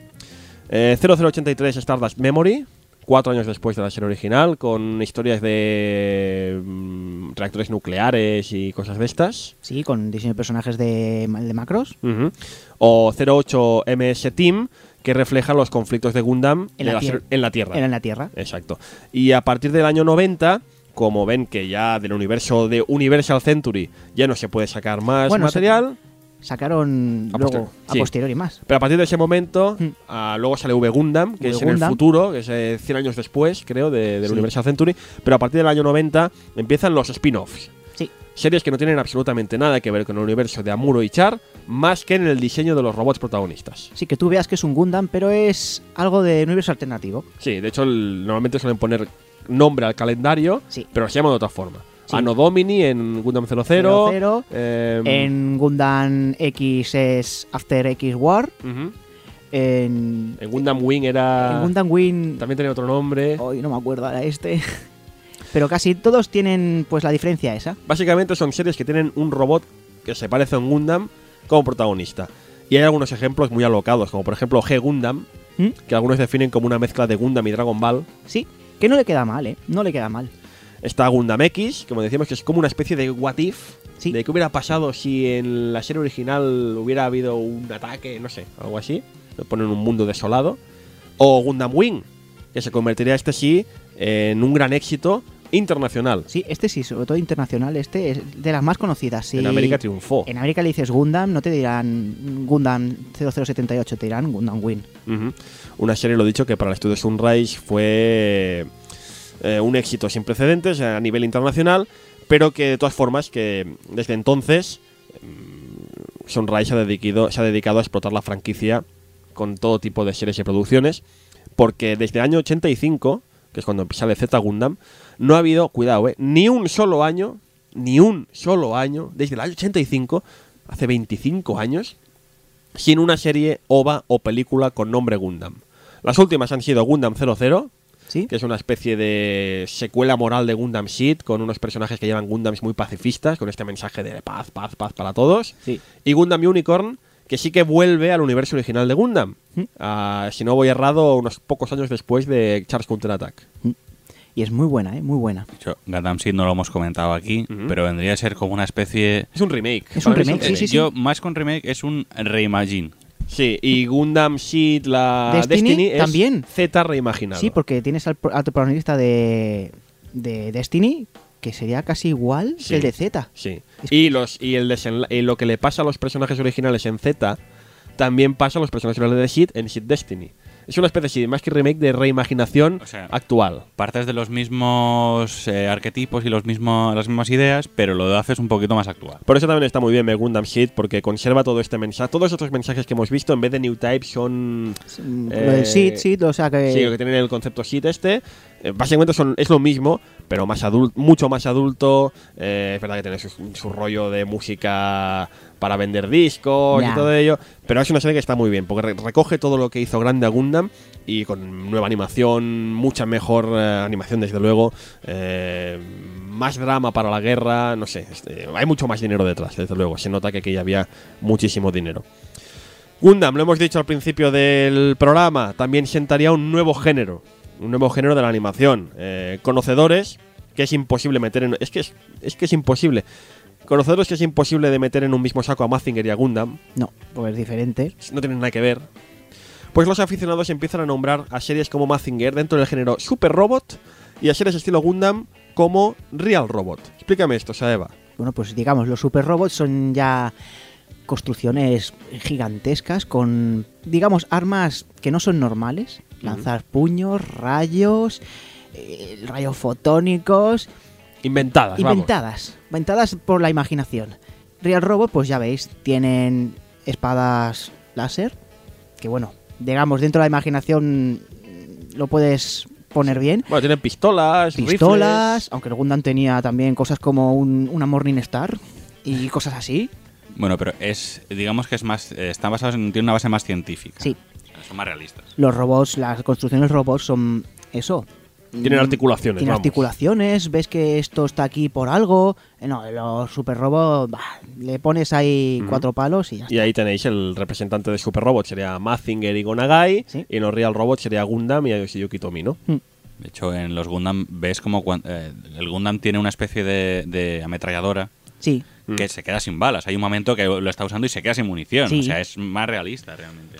Pues eh, Gundam, como es lógico, si hemos dicho que en el año 70 y poco sale Mazinger y de repente todas las series empiezan a copiar este concepto de robot gigante ido de- que se le va la olla, ¿cómo no? A partir del año 80, o pa- más bien el año 81, cuando empieza a ganar este éxito Gundam, de repente, ah, la mayoría de series de robots gigantes dejan de ser las inventadas de antes para ser eh, space operas muy humanas, con personajes Ay, muy humanos. Sí, Vamos, que siempre copiando. Cuando dicen los japoneses solo se- copian, hombre, se copian a sí mismos. se copian a sí mismos, porque si una cosa vende, pues Mm. dice, vamos a sacarle un poco de tajada. que de repente la gente deja de copiar a Gonaga y dejan de aparecer esos Mazinger de color rojo Sí. y empiezan a aparecer clarísimas copias de Gundam. Robots articulados, robots muy pensados para sacar al mercado del maquetismo, personajes muy humanos, grandes epopeyas de guerra y, y traición.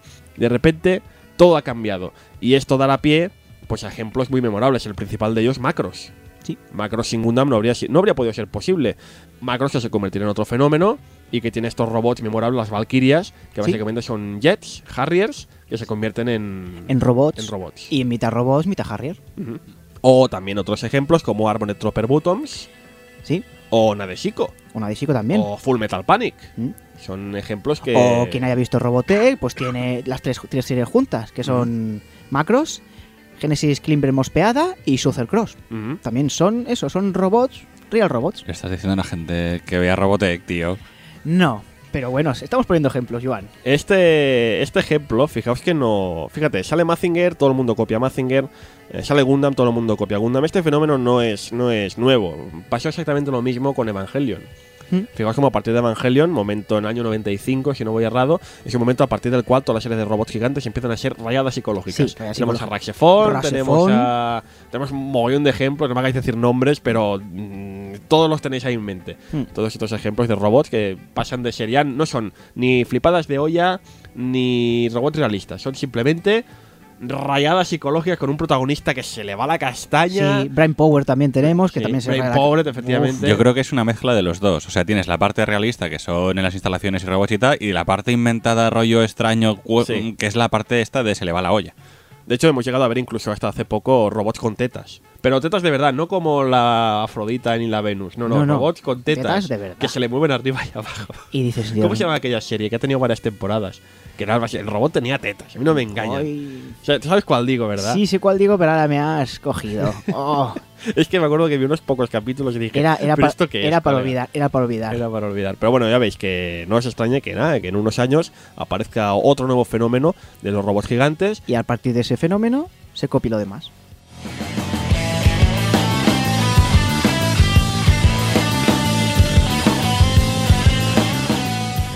Eh, tanto la figura de Amuro como la del clásico Gundam son componentes muy arraigados en, la cultura japonesa.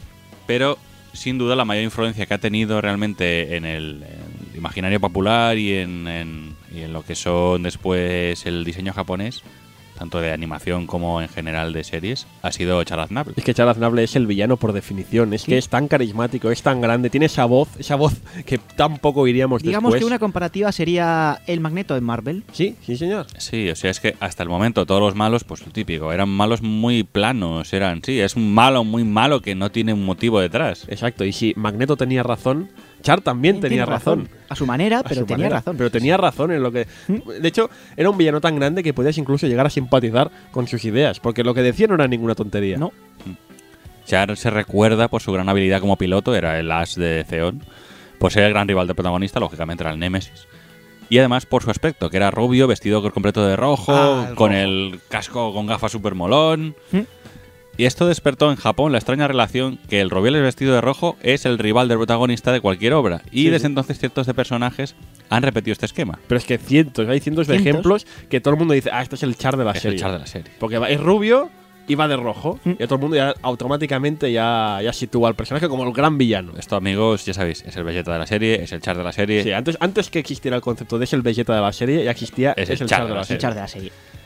Posiblemente el más memorable de estos clones sea Ken de Street Fighter, que, se debe, que básicamente no se puede negar que se debe su aspecto a Char. Sí, rojo y, y rubio. O sea, vestido de rojo, es rubio, es el rival del prota, que es casi igual de bueno que él, o igual de bueno.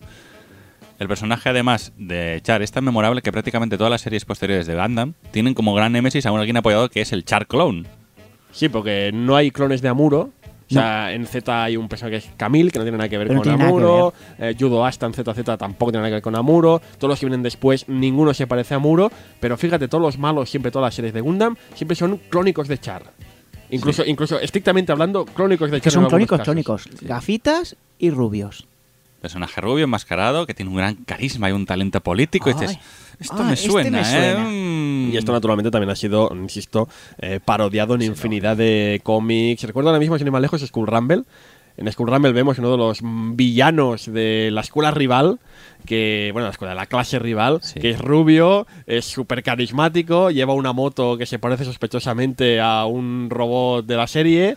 No, no, dilo bien. O sea, los de la clase rival, que además estos eran personajes, eran, se supone que eran eh, estudiantes de intercambio, eran cuatro o cinco que eran, er- eran personajes de, de, de Gundam. Sí, de hecho, el, el jefe de la. Esto es un poco off topic, pero bueno, lo contamos igual. Cuando veis Skull Rumble, lo he dicho, la, la otra clase, la clase rival de los protagonistas, tiene a varios, como ha dicho el Dr. Yuan, tiene varios eh, estudiantes de intercambio. Está el jefe de ellos, que es el rubito súper bueno, súper genial, talentoso. Harry Mackenzie. Ja- Sí.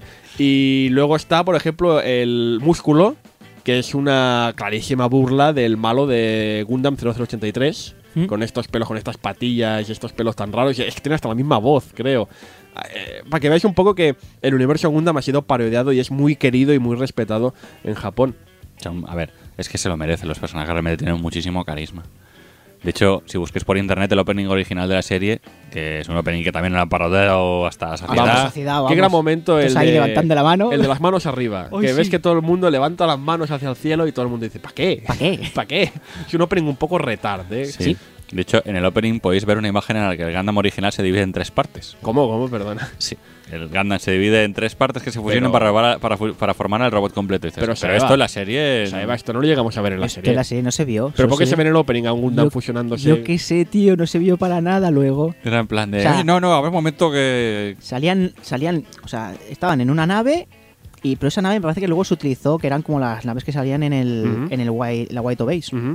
Pero aparecen tres piezas. En, Sí, un- en tres la del medio va Muro, ¿Sí? se fusionan y Yo crean qué el sé, robot. y eso crean el nunca sale. robot. Pero ese concepto se retomaría más tarde, ¿verdad? Sí, en Gundam V. Gundam V, que es la serie, la cuarta, quinta serie del universo Gundam, Sí, esta es la que más alejada está de años. ambientada en el futuro. Y ahí sigue el robot, se, eh, no sé si en dos o tres partes Ujú. se, se fusiona. Esto seguramente se debe a que como la serie la, la tuvieron que acortar, Sí. es posible que tuviera ya la idea original de, de en algún momento sacar un Gundam que se, que se juntaba. Bueno, pero por ejemplo, como Mazinger Z, al principio decían que Koji se metía con la moto dentro ahí en ¿Verdad? el Mazinger, pues aquí desecharon esa idea también. Hay un personaje que sale prácticamente en todas las series de, de Gundam, que es Haro. El Haro. Es el robot este verde. Sí. Si veis la serie lo veréis en primera escena. De hecho, lo crea Muro. Dilo bien. La pelota. La es pelota, la bola esta con una especie de orejas. Es como un peluche Sí. robot. Un robot que Es- saluda. Haro Genki. Genki. Sí. Haro, que es hello en, en inglés. A menos No, no, en el inglés. En el en- pseudo, en- en el pseudo inglés que hablan en Japón. Y es una especie de, es una especie de recurrente, factor recurrente en todas las series de Gundam. Sí, también es un alivio cómico, porque muchas veces está haciendo por ahí el chorra y hay un momento que es aquello después del dramón del 15 que Sí, estás ve- ahí, que te ves caes. ahí a Muro llorando en un rincón ahí desconsolado y aparece la bolita Haro, Genki. Bueno, está bien, pues consuela un poquito al Sí, rompe, rompe un poco la tensión. Eh, básicamente el robot este lo construye a Muro al inicio de la serie y aparte de servir de mascota es un- una especie de referente. O sea, tú ves una bola de estas y sabes que es Gundam. Es, es Mm. muy, muy icónico. Eh, además, se ha hecho muy, muy popular en Japón. Eh, ha aparecido en un montón de sitios. En todos los spin-offs de la serie hay...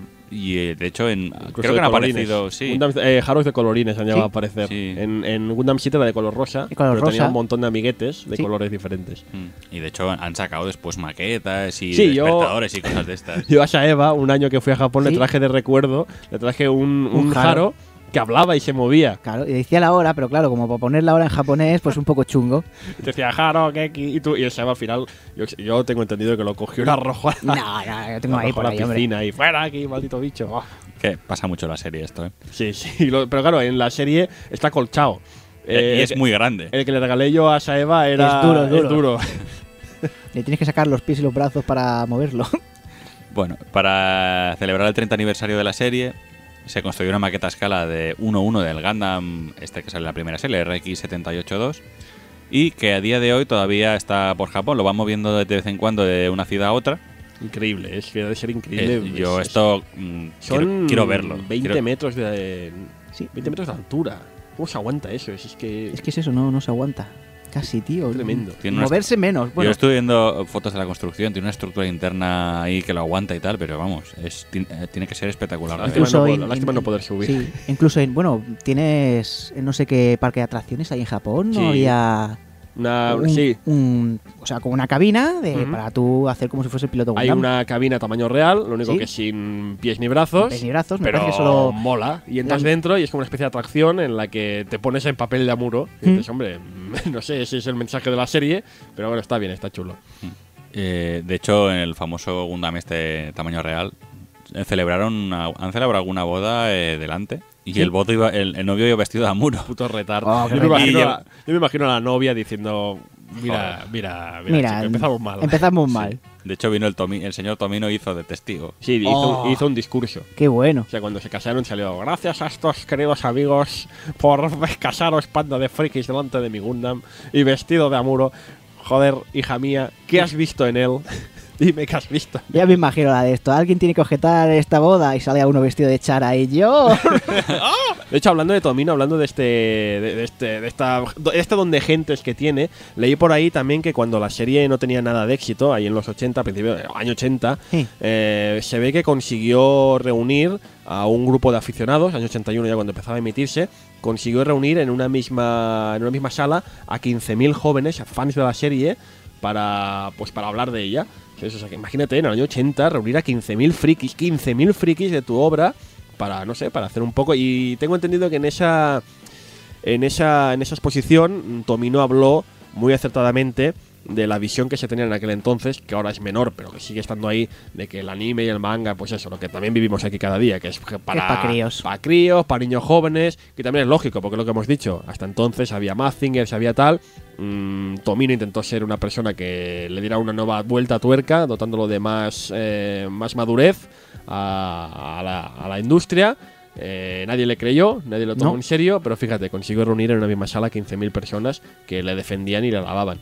O sea que este señor también ha tenido. No se ha dado. No se ha prodigado. No, no se ha dado a conocer tanto como Gonagai, pero es una institución. Cuando digo que es una institución en Japón, no lo digo porque sí, realmente lo es. No sé si tienes alguna otra anécdota que no recordemos ahora mismo, Saeva. Mm, A ver, no sé.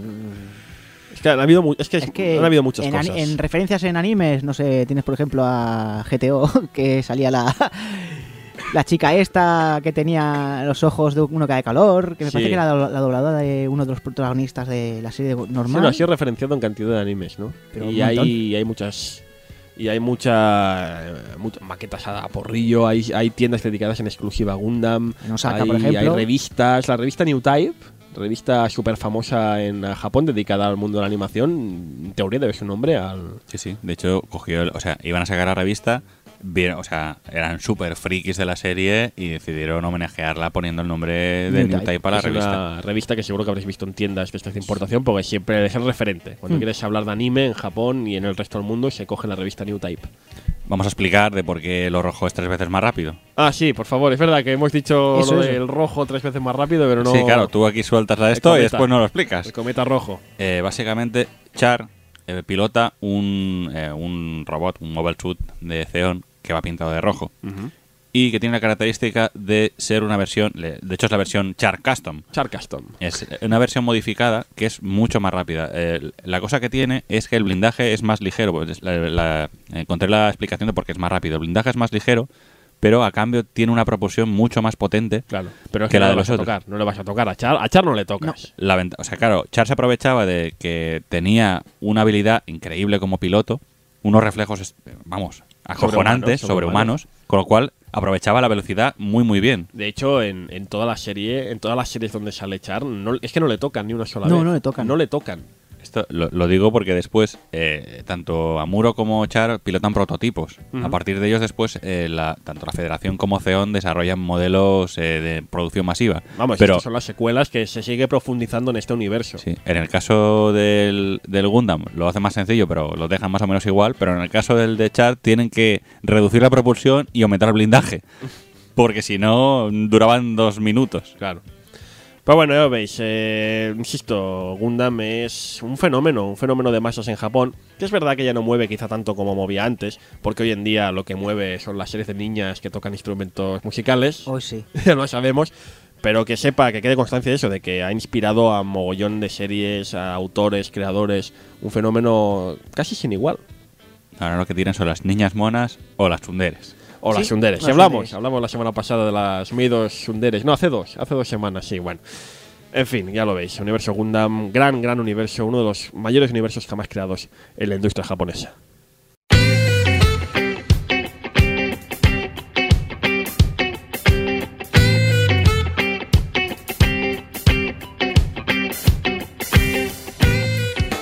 Me estaba comentando ahora Saeva, micro cerrado, que digo, es verdad, es verdad. Hemos hablado de Gundam 00, de Gundam Unicorn, que son las supuestas últimas producciones del universo Gundam. Sí, pero ¿qué nos llega? Se, se supone que, claro, eh, he leído por ahí que hay varias producciones eh, pensadas para el 35 aniversario. Se ve que están preparando un remake de la serie original, se ve que están preparando una nueva película, Mm. se ve que están preparando una nueva entrega más de Gundam 00, que es esta nueva serie de un poco parecida a Gundam Seed. Pero hay un proyecto que Saeva ayer mismo me pasó lo- los enlaces, los Sí. scans, que, que- que- que- ¿qué está pasando, Pues Saeva? Gundam AG. Gundam AG. AG. Es una producción conjunta Sunrise y Level 5. Level 5 son los autores Pues por ejemplo el profesor de los Lighton, videojuegos de Profesor Lighton y compañía. Inazuma Eleven. Que por cierto, hablando de Level 5, un estadio de fútbol de no recuerdo qué equipo, creo que de la avispa Fukuoka, no estoy seguro, ha sido renombrado como Level 5 Stadium. Oh. Porque se ve que tienen muchísima pasta, ya se ve, pueden comprarse una serie de Gundam para ellos solos y se dedican a ir por ahí comprando cosas. Pues o sea, diga- que Level 5 y Sunrise hacen una serie de Gundam conjunta. Conjunta. Pero claro, mm, Level 5 es conocida por hacer juegos como Professor Lighton, como el Inazuma Inazuma Eleven. Juegos, hombre, molan, Molan. pero de una temática un poco, sobre todo estética infantil. Sí. Entonces este Gundamaje, Pues este Guanaje está más tirando pues a los críos. Ah. Al Gundam que tiene, digamos, no dos transformaciones, sino dos power-ups, ¿vale?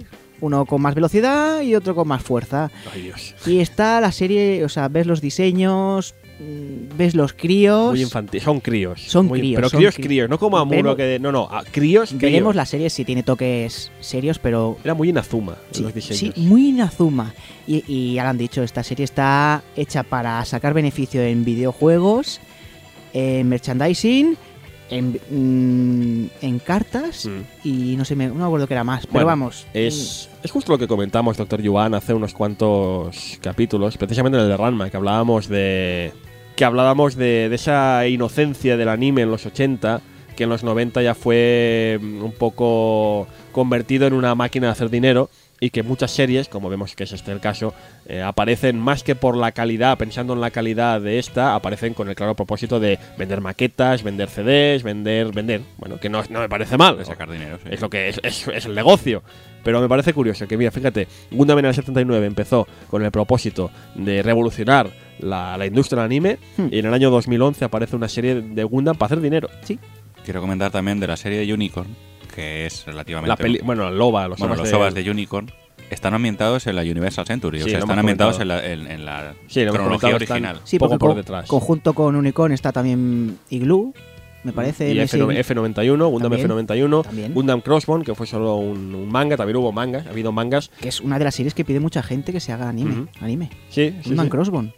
Bueno, pues eso, que ya veis que hay Gundams para, para parar un tren, pero claro, para parar un tren en Japón, doctor Joan, porque en España Eh, la cosa... sí. Aquí en España Gundam va a ser que no. No solo no ha llegado nunca la serie original, sino que creo que no ha llegado en anime ningún Gundam jamás. Aquí en España no. No ha llegado nunca en y hay... Sudamérica creo que sí llegó Gundam Wing, castellano, pero, Pero es aquí que nada. Hay como 20 series de Gundam y no ha llegado ninguna. Nada, nada, no ha llegado nada. Ni una. Ni una. Ni a tele, ni a VHS, ni a DVD. Nada. Sí. Qué tristeza.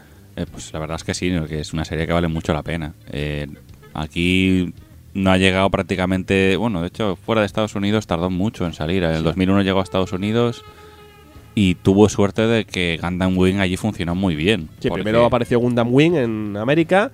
Y claro, como la gente quería tanto Gundam, Gundam, Gundam, Gundam, digo, bueno, pues vamos a llevar la original.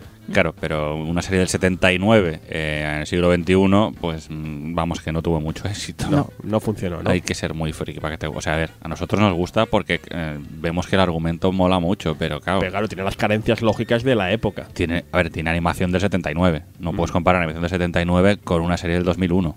Claro. Bueno, más, sí, yo- la puedes poner, pero no va a salir bien parada. Yo animo a la gente de, no- de que no, al menos no vea la serie, pero que vea las películas. Las tres películas Mm. que son el Sí, resumen de toda las la serie. comentaremos ahora, que sí, las películas. Eso vale mucho la pena. Eh, la cosa también es que en Estados Unidos, después del 11S, porque vuelo el 11 de septiembre... Sí, esta ¿sabes? serie empezó a emitirse en Cartoon Network, en el espacio Tonami, Hmm. allá por el 2001. Pero ¿qué pasa? Hubo el 11S. Y muchas cadenas, como la citada Cartoon Network, eh, cancelaron todo contenido que tuviera que ver con la guerra. Y Gundam no fue una excepción. Así, por la cara. Así por la cara. Bueno, ya sabes cómo son en Estados Unidos. Sí, Ya. así por la cara hay un atentado que todos recordamos. De hecho, Saeva y yo estábamos en Japón en ese momento. Sí. es una anécdota que algún día contaremos. Bueno, le he contado a todo el mundo. Vosotros no, quizá. Quizá algunos sí. Pero estábamos ahí. Y sí, sí, con motivo del 11S, series como Gundam eh, no fueron canceladas. Eh, era una serie que no hubiera sido cancelada igualmente porque las audiencias en Tonami eran bajísimas. Se emitía a las tantas de la noche y no la veía nadie No la vea nadie. Como pero Hit Hunter aquí. Sí, pero fue cancelada porque de hecho después de unos cuantos años después de este 11S en el año 2003 2004 volvieron a probar suerte en el mismo espacio Tonami y, nada, lo Y mismo, nada. fue cancelada Es que- porque no, no funcionaba. Es lógico, yo lo entiendo, es, que es normal. La ves ahora y ves eso lo que habéis dicho, muchas carencias. Lo que sí pudimos ver aquí algunos suertudos que ya habíamos podido ver algún spin-off tipo Gundam Wing. Sí, nosotros conocíamos Gundam por los spin-offs y sobre todo por Gundam Wing, Mm. porque nos llegó a través de estos métodos que utilizábamos en la época de VHS copiados, Sí. nos llegó Gundam Wing subtitulado en inglés desde la misma América. Y Mm. fue cuando empezamos a conocer realmente el universo Gundam. Habíamos visto también alguna cosa de G-Gundam, que es esto que coño es. Eh, y dijimos, oye, pues Gundam Wing mola, hay cosas antes de esto, a ver qué es. Y entonces aparecieron unos DVDs japoneses con subtítulos en inglés que recopilaban tres películas que era una especie de resumen de la serie original. Ese año que estaba yo con Saeva en Japón, Sí. encontramos estos DVDs, vimos para nuestro asombro que estaban subtitulados en inglés. Y encima que como compartíamos la misma zona de DVDs, pues fue un aliciente para pillarlos. ¿Y qué son estas tres películas, Saeva? Pues digamos son un resumen por- mm, de toda la serie, pues en tres películas. Tres películas de hora y pico. Hora y media, sí. Están muy, además, están muy bien. Está muy bien. Vale mucho la pena, ¿eh? Si podéis haceros con esto, o sea, podéis ver la serie original en lo más importante. Creo que están para coger eh, aquí en Gran Bretaña. Sí, en, Creo. en Amazon creo En haberla Amazon visto y a un ¿eh? precio bastante aceptable. Además, para la ocasión, esto pasó en el año 81, eh, Tomino decidió, pues, hombre, ya que estamos, aprovechamos y le damos un lavado de cara a la producción, ¿no, yo, doctor Yuan? Sí, efectivamente, eh, las películas estas tienen escenas nuevas además y además eh, quitó cosas que le, que le veía poco realistas. O sea, es una especie de... re- Algunos ataques de Gundam que le parecían poco realistas, los quitó. Los quitó. Los Sí, quitó. de hecho, ves las películas y el fluye, fluye bast- o sea, se nota la parte de animación nueva, lógicamente, pero fluye bastante bien y, y se dejan se dejan ver. Y como son tres películas, la verdad es que se puede ver bastante rápido. Además que comillas. Los, las tres tienen, pues están cortadas bien. Sí, no, no, es que es eso. No, no notas realmente un salto de un muy, muy... Muy grande de brusco, una a otro. digamos. Sí, sí, sí, se puede ver bien. Los DVDs estos se han reeditado con el motivo del 20 aniversario, con música nueva y redoblados, eh, con los que están todavía vivos, Sí, lógicamente. el doblador de Bright Noah ya, ya murió. Sí, ya murió. Ya murió. Y de hecho es la más, mejor opción para disfrutar el Gundam original ahora mismo. Con diferencia. Con diferencia, Eh. porque comprar la serie original. Ahora se puede. Básicamente, eh, la serie original está en América, pero sin japonés original. Con lo cual, la forma. En inglés, en inglés, creo que está solo en inglés. Solo en inglés. Sí, solo en inglés. Solo en inglés. Y el doblaje americano, ya Uf. podéis imaginar. Eh, la única forma que hay realmente es conseguir a través de estos distribuidores chinos Sí. que operan por eBay, que son claramente copias piratas, pero es que no hay otra. Es que es- si Y quieres disfrutar de la serie original de Gundam en japonés original, solo puedes optar al recurso pirata. A menos para entenderlo. Ahora vas a entenderlo. Mm. O terrible. sea, es la- mejor tirar de las películas. de las películas que además, insisto, están en Gran Bretaña, Sí. en un, en un pack. Yo las he visto separadas y en pack. Creo que sí y que están en pack. no valía más de 30 libras. Incluso la tenéis también las nuevas de ahora. Si no queréis ver la versión antigua de Gundam y queréis tirar ya para Sid, Ujú. pues tenéis en dos packs toda la serie de Sid y en Sid dos está muy otros bien. dos packs otra serie de Sid Destiny. Y la verdad es que, oye, en un precio, no sé si son 17 euros cada pack y lo tenéis en casa y podéis verlo encantados. Sí, sí, no, a mí Shit me encantó. Porque, insisto, es una reimaginación del Gundam original, adaptado a nuevos tiempos y con una pasta, una inversión detrás increíble. Me acuerdo cuando salió así que estábamos locos, ¿eh? porque Sí, sí. es lo mejor de la serie original, pero adaptado a anima- con animación actual. Yo la seguí encantado, también luego Destiny, la segunda parte. Y ya luego cuando salió Gundam 00, que es esta que están haciendo ahora, ya no dije, ya, ya basta. Dije, No, ¿esto ya es? no, ¿Esto esto ya no es? está a la altura. Bueno, lo que sí que hemos podido ver aquí en España es Gundam The Origin, que es una adaptación del 2002 del anime a manga por el diseñador original de personajes, o sea, está hecho por Ishikazu Yasuhiko, el creador de Arión. Sí, es el hombre que creó el personaje de, bueno, la, la serie de Arión. Eso, para que veamos que este hombre no solo hacía diseños de, de personajes. Y Gundam un- de Origin. Y un que- par de mangas me parece que también Sí. salieron aquí en España. Gundam de Origin, que no es la primera adaptación a manga de la serie original, pero seguramente sí es la mejor de ellas y que Saeva está actualmente coleccionando, porque están Sí. editándola en España, no sé si Norma o... Creo que es Norma, ¿no? Mm, No sé si, creo que el planeta. ¿no? Bueno, el formato típico este de tomo. Sí. ¿Y qué, qué tal está la serie de Saeva? Pues Tú está has visto bien. ambas cosas. Está bastante bien, ¿eh? ¿Cómo mm, se basa en el, man- en el anime original Sí, completamente o va por sus propios derroteros? No, no, no, se va a basar co- completamente en el anime, te va añadiendo cosillas que tú ya sabes, porque te lo han dicho, te lo han contado con algún resumen de la serie. Sigamos, digamos que sería más o menos como el cómic ahora de, de Evangelion, que es la, cuenta la misma historia, pero De forma diferente. de ¿no? forma diferente. Y, oye, eso también es una buena opción, ¿eh? Para comprar. Pues eso, eh, ¿ha acabado ya? No, o sí. Me parece que sí. me parece Acaba, que sí. eran unos diez y pico tomos, Mm. puede. Bueno, pues está bien, hay Gundam de Origin. Es triste, pero es la única forma de conseguir legalmente en España algo de Bueno, esta. aquí anteriormente tuvimos Gundam. Lo primero de Gundam me parece que fue Gundam 0083 y la de 0080 también Sí. salieron aquí en. Sí, sí, sí. Pero de. Gundam original, De Gundam original. lo único que tenemos es, es esto. este manga.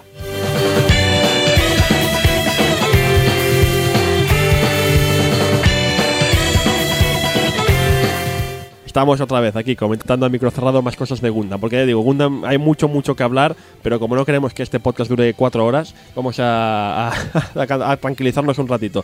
Pero estamos hablando de si os gusta el universo Gundam, si habéis visto Gundam y luego habéis visto Z, ZZ, habéis visto los principales componentes del universo Gundam, hay una serie de OVAs en internet que podéis descargaros, que son los S de Gundam Sí. Que básicamente una burla, ¿no? Una broma con los personajes principales de- del universo Gundam en Super Deformed, en cabezones, haciendo coña y, y son mu- muy divertidos. Es muy Eva. gracioso, sí. Sobre todo si has visto la serie, las coñas que hacen y las referencias, te ríes un montón. Y otra de las cosas muy importantes dentro del universo Gundam es, eh, lo hemos comentado antes por encima, Super Robot Wars, Super Robot Tyson, que acaba de popularizar la obra. Más que popularizarla, La mantiene viva. sí. Porque siempre. Ah, Super Robot Wars es una saga de juegos que aparece. Bueno, explícalo tú, Saeva, que al fin y al Nah. cabo eh, tú has jugado a todos. Sí, todos. A ver, una saga que reúne a todos los robots y los real robots del momento y los más queridos antiguos, Mm. pues en un juego de estrategia. Claro, eh, siempre hay la expectación, aparece uno al año aproximadamente, es un juego de estrategia de baldosas, Sí. en que aparecen todos los robots. eh, claro, siempre hay la expectación cada año de a ver qué robot entrará este año, a ver qué robot entrará, a ver qué robot saldrá, a ver qué robot dejará de salir. Pero Gundam y Mazinger siempre salen, Siempre salen. siempre salen. E incluso le han hecho algunos inventos, han hecho Gundams nuevos pilotados por Amuro. Sí, pues si Mazinger tuvo en su robot al Mazin Kaiser, pues en Gundam tiene al New, El- New el Gundam. el New. El New Gundam El- que New salió en la Gundam. peli, pues el New New Gundam o algo así, no me acuerdo. El, New Gundam High. no High, sé qué. High New Gundam. eso. High, High New Gundam. Imagínate, o sea que incluso en los videojuegos siguen creando nuevos Gundams pilotados por Amuro. Mm. Para que veas un poco la, importancia, insisto, de, Gundam. En todas sus facetas, en videojuegos, en anime, en manga, en todo. Y bueno, ya vamos acabando, vamos llegando al final del programa. Y básicamente recordaros eso, lo que venimos a querer decir y que creo que es el principal atractivo para que os hagáis, os interese ver esta serie, que es eh, la trascendencia que tuvo en la historia del anime japonés. Algo que es difícil de, de analizar en España, porque como hemos visto y hemos comentado, Gundam no llegó nunca a España, no ha llegado ninguna serie de Gundam de anime a España, y cuando por fin conseguimos verla, yo conseguí ver esta serie gracias a, a Saeva en el 2001, las tres películas. Hmm. O sea, ya vimos un Gundam remozado, un Gundam ya más refinado. Cuando compramos los DVDs en Japón, ese mismo año 2001 que se estaba emitiendo en América y se cancelaba. Eh, no fue, de hecho, la primera Gundam que vimos, Saeva. Ya habíamos visto antes Gundam Wing, Gundam Win. habíamos visto Gundam G, G Gundam. Ni siquiera fue la primera serie de robots real, de Real Robots que vimos. Ya habíamos visto Macros, aunque vilmente cortada por el señor Kalmacek, Sí, pero la vimos. pero vimos, sabíamos que era el concepto de Real Robot. Y además por aquel entonces Evangelion ya era ya había redefinido. Bueno, incluso antes de Robotech eh, estaba la distribuidora de vídeo Chiqui Video, que sí que esta nos mm, trajo Macros la película. Sí, señor. Antes de ver Robotech, me parece. Sí, señor. Pues imagínate lo que vengo a decir. No es la primera Gundam que vemos, no es la primera serie de Real Robots que vemos. Evangelion ha redefinido toda la historia de la serie de robots gigantes. Hemos visto ya Macros, hemos visto ya Robotech. Para nosotros Gundam no fue nada, entre comillas. No fue el concepto rompedor que debía ser. Pero eso no quita, Saeva, que el mérito hay que reconocerse. Sí. Una vez hemos analizado la historia, hemos tenido, gracias a Internet, en los años 90 no sabíamos nada de esto, pero ya con la llegada de Internet, con la popularización de Internet, a partir del año 2005, 2006, es cuando nos damos cuenta de que, ojo, que esa serie es más de lo que aparenta. Porque lo que hemos comentado, lo repetimos una vez más, Gundam es la primera serie de Real Robots, es la primera serie mínimamente adulta con robots gigantes de por medio, es la primera serie que plasma las cosas de una forma distinta, diferente. Sin Gundam no hubiéramos disfrutado jamás, como disfrutamos en los 90, de series como Macros, como Nadeshiko, como Full Metal Panic, como Gasaraki, o naturalmente todas las secuelas y spin-offs que ha tenido la serie. Seguramente alguien hubiera pillado su lugar, alguien hubiera cogido su lugar como pasa siempre, pero no es quepa duda que... Que no hubiese Gundam sido lo mismo. No, se no hubiera sido lo mismo. No. De hecho, yo creo, yo creo Saeva, que hasta Evangelion debe, debe mucho a Gundam, porque Evangelion es la gran obra de robots adulta y madura, aunque luego se le vaya la olla, Sí, como todos sabemos. Pero es la serie eh, Evangelion tiene en Gundam la demostración de que se puede hacer una historia adulta con robots de por medio. Mm. Y que la gente no diga, pero si tiene robots, esto... Esto Claro, para críos. Evangelion no tiene que pasar lo que pasó Tomino, que en el año 79 hace una serie seria de robots y la gente se ríe de él. Porque dicen, esto, ¿cómo vas a hacer una serie de robots Real. madura o adulta? Eso es imposible. Evangelion ya no pasa por eso. Aparte de que se, ba- se basa, no en Gundam directamente, pero sí en otros trabajos de, En Ideon. en to- eh, señor Tomino. Gundam, lo dicho, es una serie de los 70, con todo lo que ello conlleva. Es una serie. Es una serie al fin y al cabo atemporal. Mm. Y lo demuestra Gundam Seed, que no deja de ser un remake, reimaginación del concepto de Gundam. Es una serie, que también lo hemos comentado, en que los robots son, son una excusa. Son una excusa. Es, la, es el arma. En el fondo no son más que el arma que utilizan dos facciones enfrentadas para batallar. Es como si me dijeras que en una. Como que en Apocalypse Now, la ametralladora. Es la- es la protagonista. Es la protagonista. El helicóptero. El helicóptero, ¿no? ¿Verdad que no es así? Pues aquí es lo mismo, lo hemos comentado también antes. Hay capítulos de Gundam, de la serie original, que no aparece el Gundam. Aparece de refilón, de, De fondo, pero está. sin aparecer a, a batallar. Además, Gundam trata temas, pues lo he dicho también, lo hemos comentado, tan trascendentales como la guerra, como la muerte, porque muere gente. Insisto, esto es la guerra, esto no es un juego de niños, esto es la guerra, muere gente, la gente como Amuro acaban muy desquiciados por culpa de ella. Y podemos llegar a sentir, incluso decía, esa empatía por ser protagonista, porque básicamente es lo que seguramente nos pasaría a todos nosotros si nos viéramos envueltos en una situación igual. Básicamente le da un inocente que se ve obligado porque sí a luchar en medio de una guerra absurda. Hmm. Una guerra estúpida que llevan a cabo, lo que decía el doctor Iván, cuatro iluminados en un despacho a través de la tele. Por si fuera poco, eh, Gundam, ah, Gundam parece en ocasiones una versión de los grandes conflictos de la Segunda Guerra Mundial, llevados al espacio, con una alianza, eh, una alianza de naciones dispuesta a derrocar a un pequeño régimen totalitario que ha conseguido poner en jaque a todo el planeta. Planeta. Igual que en su día todo el mundo pensó, ¿cómo puede ser que Alemania ponga en jaque al mundo? Si Al es mundo. un país de mierda chiquitín en medio de Europa sin recursos. Pues mira. ¿Cómo puede ser que el, el Zeon, esta colonia espacial, ponga en jaque a todo un planeta? Es más, la bandera de Zeon es- está un poco. Un poco no, está muy inspirada Está en la muy inspirada en la sí. Es una bandera roja con una cruz de estas muy militar alemana y en vez de una svástica tiene como una especie de símbolo extraño, ¿no? Sí, parece como, si fuese. Sí, como una Y. Incluso pues en Alemania tenían el Heil Hitler, aquí tienen el Sixion. Sixion. Levantan la mano para, para hacer el saludo, igual que. Llevan lo los trajes muy engalanados también. Los trajes como que las llevan. Sí, los trajes estos que llevan son rollo prusiano, o sea, se Sí, ve. sí, o sí. sea, Vamos, que, que ves, ves ciertos paralelismos y eso en, en un Japón como es el de los años 70, que está muy cercano el recuerdo de la guerra, tiene Sí. todavía más mérito. Mm. Sobre todo porque, vale, sí, sí eh, Zeon es básicamente Alemania, la Alemania de la Segunda Guerra Mundial, pero hay paralelismos también con el Japón imperial, que también la lió como la lió en la época. Gundam Seed, de hecho, lo hemos dicho ya, eh, recoge estas temáticas eh, mucho mejor, eh, con lo cual también es interesante hacerse con ella. Y los spin-offs, las secuelas, continuarán un poco este universo también, un poco reflejando pues lo que pasaría después. Para acabar, eso es recordar pues que Gundam también es una serie casi podríamos decir filosófica, con, con muchos, muchos mensajes detrás. Está el mensaje pacifista, evidentísimo, Sí. del protagonista envuelto en una guerra que dices, "Pff, si esto se podría solucionar fácilmente Mente. poniéndonos a hablar. Pero no. Es una serie ecologista que habla de... El punto de partida, lo veis, es la Tierra que se muere y hay que hacer algo. La humanidad toma una decisión para salvar la Tierra. Es una serie moral. La, moral, la guerra es territorio moral clarísimo de un personaje inocente que tiene que matar. Es una serie que habla de la evolución, la evolución del ser humano, que ve un nuevo paso evolutivo. Y es una serie también casi científica. Porque hemos dicho, los Gundam, vale, es verdad que ahora mismo no podemos inventar un Gundam porque se caería sobre su propio peso. La maqueta de Gundam es un prodigio tecnológico, pero no puede moverse. No puede moverse.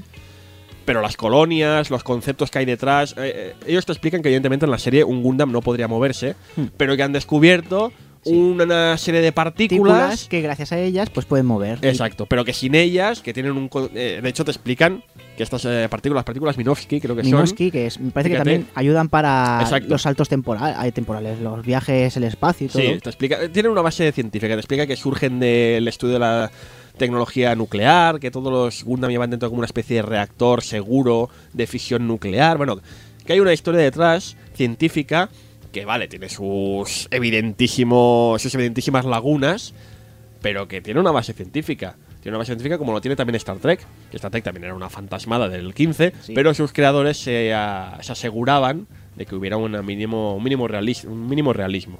Vamos, que ya lo veis. eh, Gundam, sí, una serie de robots, aparentemente infantil, aparentemente inocente, pero fíjate la de cosas que tiene detrás. Doctor Yuan, ¿qué le parece todos estos mensajes en una serie del año 79? Que lo que decimos en el momento, esta serie rompía moldes. A partir de ahí, después, por suerte, tardó poco, entre comillas, un par de años o tres en, en tener ya un reconocimiento, pero Y lo que le molesta a Tomino, esto lo he leído, lo he leído hoy mismo en una entrevista, le molesta mucho que él empezó, lo dicho, con una serie que él pretendía que fuera totalmente realista y que se alejara de los cánones del género de los robots, pero que a posteriori cuando él dejó, él se fue, llegó un momento que dejó de dirigir Gundam, a partir de que él se fue, empezaron a aparecer experimentos como G-Gundam, como Gundam X, que se alejaban completamente de esa realidad.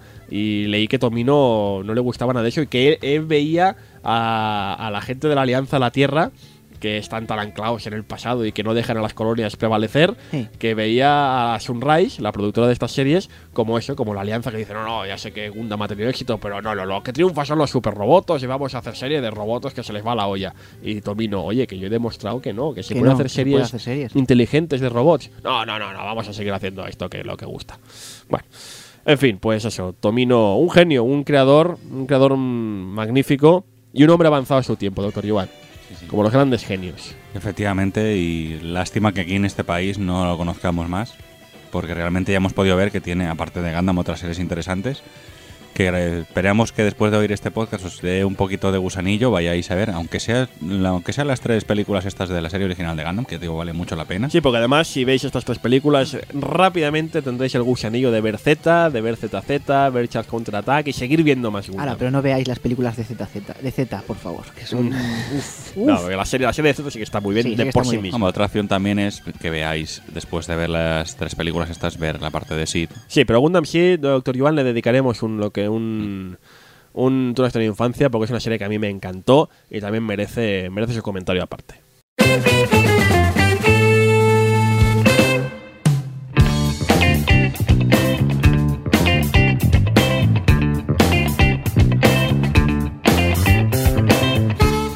Pues venga, vamos acabando ya. No, no sé, no sé ni cuánto tiempo llevamos, pero no voy a aventurarme a decir nada porque me imagino que iremos por las dos horas. No lo mires, no lo mires. no lo miro, No no lo miro. Eh, antes de irnos, eh, normalmente suelo pedir al doctor Yuan que nos dé un último consejo para acabar de recomendarnos y vendernos la moto para ir a ver esta serie, pero es evidente que hoy teniendo la, la compañía privilegiada que tenemos, ha de ser Saeva quien se dirija a nuestro público y acabe de venderles, venderles la serie, que, que- estáis haciendo ahí y no estáis yendo rápido a vuestra tienda de importación a comprar A estas comprarla. magníficas películas. Por lo que ha dicho el doctor Yuan, si podéis, pillar las películas que están aquí en, en Gran Bretaña y las tenéis aquí baratitas. Que luego le cogéis gusto a la serie, que queréis ver cómo era la serie antigua. Hay por ahí un fansub que si vosotros inda- indagáis, lo encontraréis que han subtitulado toda la serie al castellano. Y a partir de ahí, pues expandiros en el universo Gundam, que ya veis, hay de todos los colores y de todos los sabores. Un universo súper rico. Súper rico. Muy bien, pues ahí queda. Tenéis que hacer casos a Eva. O sea, si no le hacéis casos, que sois mala gente. Mala sois, sois jefes de ejércitos que se dedican a, a fastidiar a las colonias. Muy bien, pues lo dicho, Gundam, Mobile Suit Gundam, la serie original, sea en serie, sea en películas o sea en manga. Indispensable. Bueno, vale, ya estamos ahora de Gundam. Sí, ya está, ya está. Ya no hablamos más. Vale. Eh, y la semana que viene, al final, que vamos a hacer un libro, vamos a No. hacer una serie, No, un anime. No, la semana que viene volvemos al cine. La semana Vamos que al viene- cine.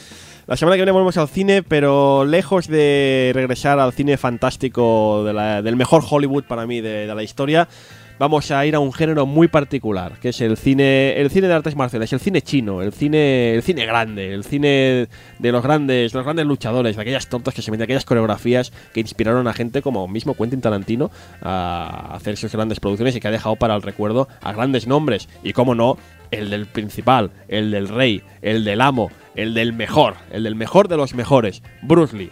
el artista marcial por excelencia. Hablaremos de la que es posiblemente su, su gran película, su principal película, Enter the Dragon, Operación Dragón aquí en nuestro país, por alguna extraña razón. Su película más popular, la película más popular del, del dragón, de, de la leyenda de Bruce Lee. Una producción súper ambiciosa que se realizó en Estados Unidos principalmente, que se convertiría, como quien dice, en el testamento de este gran artista marcial. Y no solo eso, sino también, de alguna manera, en un trampolín, Doctor Yuan, en un trampolín para gente, cuidado, como Yuen Biao, Sammo Hung o Jackie Chan. Casi nada. Y, y no es nueva la película, ¿eh? Y no es nueva, es- ya tiene sus muchos años, pero marcó, de verdad, esta sí película cuando llegó a España, recuerdo que creó toda una legión de fanáticos de Bruce Lee que todavía a día de hoy siguen sus enseñanzas de alguna manera. En fin, lo dicho, la semana que viene o cuando podamos, porque ya sabéis que cada vez somos más atemporales. Operación Dragón. ¿La has visto, Saeva, esta película? Operación Dragón, sí, magnífica película. magnífica. Que no- tú no estarás la semana que viene ya, No, pero bueno, que, que tú la has visto y sabes que es una película muy recomendable. Muchas gracias, Eva, por estar con nosotros. A ustedes, a ustedes, Tengo- tengo caballeros. darte muchas gracias porque siempre, siempre gusta cuando hablemos de alguna obra en particular contar a alguien que sabe mucho más que nosotros. Sobre todo porque es lo que hemos dicho. eh, muchas de las series y películas y libros que comentamos aquí son cosas que Do- Doctor Yuan y yo disfrutamos en los 80 y 90. Pero Gundam no. Gundam no la disfrutamos en nuestra infancia. La disfrutamos en nuestra adolescencia, madurez sí. pero eso no quita que consideremos que sea una obra que todos aquellos polluelos que andan por la calle sin infancia alguna tengan que ver. Eh, tú, polluelo, ¿has oído hablar de Gundam? Sí, señor. Recordaros, por cierto, nuestra página web en tú no has tenido infancia.com, también nuestro Twitter, arroba, Arroba Con las iniciales TNTHI. Eh, en breve, de verdad, de la buena, vamos a abrir una dirección de correo donde podréis hacer peticiones. Dejaremos que nos pidáis que queráis para analizar en este programa, ya seguramente para la próxima temporada, porque el resto de programas lo tenemos un poco más o menos encauzados. Pero abriremos sí. este mail. Si queréis enviar alguna anécdota de alguna de las series que hayamos comentado también. Sí, porque hablando de anécdotas, eh, he de comentar que nos van llegando, dedicaremos a partir de ahora estos últimos minutos del programa a hablar de cosas que han dicho nuestros oyentes de los programas anteriores. Eh, es curioso porque mucha gente, hablando del programa de Crisis, de Crisis en Tierras Infinitas, nos felicitaron porque mientras que mucha gente ha visto Ranma, mucha gente ha visto el equipo A, mucha gente ha visto Akira, eh, son muchos los que no, habían, no sabían nada de las Crisis Infinitas y nos agradecieron que les explicásemos por qué el universo DC es como es que fue gracias a las crisis. Muchos de ellos nos han confesado que ya han ido rápidos y corriendo a comprar este megatomo. Y un armazón de hierro para poder vivir después de leerlo. Exacto. Eh, uno de nuestros oyentes nos contaba que se puede conseguir el tomo de crisis en formato legible en cualquier tienda de importación hasta por 10 dólares. O sea que es para pensárselo. A este respecto, también nos ha mencionado mucha gente que podemos hablar eh, de aquí al futuro, ya veremos, de lo que serían unas crisis equivalentes, doctor Yuan, porque ahora mismo el universo DC está viviendo unas crisis, entre comillas. La noticia surge, lo hemos comentado antes con Seba antes de empezar el programa, la editorial DC ha anunciado que, que parte de cero, que va a empezar todas sus series desde el número uno y va a hacer un poco lo que hizo con las series, eh, renumerar todas estas colecciones, empezar como si no hubiera pasado nada y llegar, como fueron las crisis, a un grupo de público mucho más grande, eh, sobre todo a través del componente digital, a través de la distribución digital. Sí. Eh, De hecho, van a hacer lo mismo que hicieron. Es volver a empezar desde el número uno para que la Mm. gente que se quiera apuntar pueda empezar desde el principio. Y quien- imagino que hará una crisis. Es A que quien, se ve ha, venir. a quien nos ha preguntado, eh, estas crisis podrían ser lo que es el evento Flashpoint, que es lo que está pasando ahora mismo este verano en DC, podríamos considerar que son las crisis de este año, pero es diferente porque han rediseñado los trajes, todos los eh, personajes han visto su traje rediseñado, supuestamente verán algo cambiado su origen, pero en teoría mm, todo lo que ha pasado antes en el universo DC, a diferencia que en crisis, continuará. O sea, no se volverán a presentar los personajes ni nada por el estilo. Hemos visto antes con Saeva el rediseño de algunos de estos personajes. El de Superman es un poco mm, retard. Un, Eh, un poquito, a mí no me ha gustado. es un Superman sin calzones ya. Sin calzones y con el traje muy marcado. Muy. No es todo liso. Me estás diciendo que no lleva calzones y lleva un traje marcado. Sí. Es, es una especie como de armadura. Un poco, es un poco estilo Batman. Sí, es, o sea, en el, si en el antiguo ya notabas, dices, esto es tela. Aquí no, aquí se ven las juntas un poco como si fuese una armadura. Y las botas, pues, cógete unas botas casi casi de motero, tío, y píntalas de rojo, porque son casi así. Y Supergirl, en, en contraposición, lleva un traje todavía más sugerente. Más sugerente. Que ya no lleva. Esta lleva los calzones que se ha dejado Superman. Ya no lleva falda, ahora lleva calzones. Pero bien arrapados, ¿eh? Y, y depilación brasileña. Porque. Ah, y, y no- y lleva tanga, lleva tanga ahí. Sí, sí, wow. sí, sí, madre mía. Y, Harley Quinn también lo han hecho más La macarra. Harley Quinn más es, del- gótica. es, es de las que más me ha gustado, el, el rediseño. Pues eso, que hay unas nuevas crisis en DC en este mismo momento. Si no vivisteis las crisis en los 80, pues ahora podéis vivir estas nuevas crisis eh, llamadas Flashpoint, que insisto, se están, en- se están publicando ahora mismo en América y supongo que pronto en España. Y otra cosa que también queremos comentar antes de irnos es hablar de Terry Pratchett, que es noticia, esta semana ha sido tristemente noticia porque sabemos que Terry Pratchett ha iniciado ya los trámites para su suicidio asistido. Terrorífica noticia. Eh, se ha dedicado una, han hecho una película, han hecho una película documental acerca de estos últimos años de Pratchett y, y se ve que ha empezado este, estos trámites para hacer la eutanasia. Y leí unas declaraciones en que Pratchett decía que si no se había suicidado ya, no quiere que el, el Alzheimer acabe con él. Tristísima noticia, ya comentamos en el capítulo de Mundo Disco, como ver a este hombre así es, es, es un crimen, es, un- es una broma de mal gusto. Pues decían eso de que Terry Pratchett mm, dijo que no se había suicidado ya porque tenía un libro por acabar. Sí, porque todavía no se ha estrenado la película esta famosa que han rodado Sí, el tema este. Tiene un libro por acabar y esta Y- película por estrenar. Pero es triste, pero dentro de unos, unos días, espero que semanas, meses y años, nos despertaremos con la noticia de que Terry Pratchett ha muerto. Y eso a mí me entristece un montón. A mí me entristece, pero también entiendo de, Sí, que, claro. de que se ha ganado a pulso el derecho de escoger realmente cómo quiere vivir o cómo quiere morir. Porque Eh. Para- es una enfermedad que para, una, para un creador como él, el hecho de perder las facultades que le Terrible. definen... Terrible. Parafraseando a un compañero mío, solo espero que la muerte en persona vaya a buscarle y le hable en mayúsculas. es lo único. Es lo único que espero que es lo que se merece. Terry Pratchett, grandioso. ¿eh? En fin, de verdad, una vez más nuestro recuerdo a este, a este gran creador. Y siento acabar el programa así, pero es que lo leí ayer, esta triste noticia y me inundó, me inundó mucha tristeza, doctor Iván, porque pensar que una vez leamos el último libro de Pratchett se acabó, a mí se me hace una cuesta arriba tremenda. Hablaremos, mm, espero que dentro de poco, si hablamos de la saga de Rincewind, del principio de la saga de Rincewind, Mm. espero que hablemos pronto del inicio de la saga de la muerte, el otro gran protagonista Ah, mm. del universo Mundo Disco. En fin, lo dicho, tunuestroinfancia.com, eh, la semana que viene Operación Dragón, Enter the Dragon con Bruce Lee. Más chorradas, más tonterías, seguiremos comentando cosas que nos enviáis al Twitter y a, y a nuestra página web. Y nada más que eso. Saeva, muchas gracias por venir. Muchas gracias a vosotros. A ver si para la temporada que viene hace- hacemos un Z Gundam o Gundam Seed y volvemos a invitarte. O un Mazinger, que también O eres Mazinger un- también. Bien, sí, sí, yo estaré Volveremos. encantado de venir. Volveremos al tema de los robots y volveremos a contar eh, con Saeva en el estudio. Estudio que Dr. Yuan ya ha convertido en casi su casa. Bueno, bueno, tampoco te pases. Sí, hombre, sí. Estoy aquí, es bien recibido hasta mis señores padres. Cuando llega el Dr. Yuan dicen, hombre, recomiéndame algo. Por favor. Por favor, recomiéndame un, un cómic. Fotos no, fotos no. Fotos no. También hemos de despedir que no hemos presentado al pollo cabreado, nuestro pincha. Está cabreado porque no lo has presentado. Sí, el pájaro cabreado sin alitas está ahí mirándome con una mala cara tremenda. No lo conocías, ¿no? Te presento. Hombre, Saeva, nuestro buenas, pincha. Es complicado para él mover los niveles de la mesa de mezclas Sí, con solo el pico. Con solo el pico. Sí, sí, pero el tío lo consigue. Y un saludo a ustedes el señor Marroyan el Funs, este humilde veterano de la radio que aprende cada día mucho más gracias al doctor Yuan, porque yo siempre lo digo. Yuan, yo he tenido infancia, yo he tenido infancita. A mí me han faltado cositas que voy aprendiendo ahora gracias a él. Nos veremos la semana que viene con Operación Dragón. Así que hasta la semana que viene. Adiós, gracias a todos.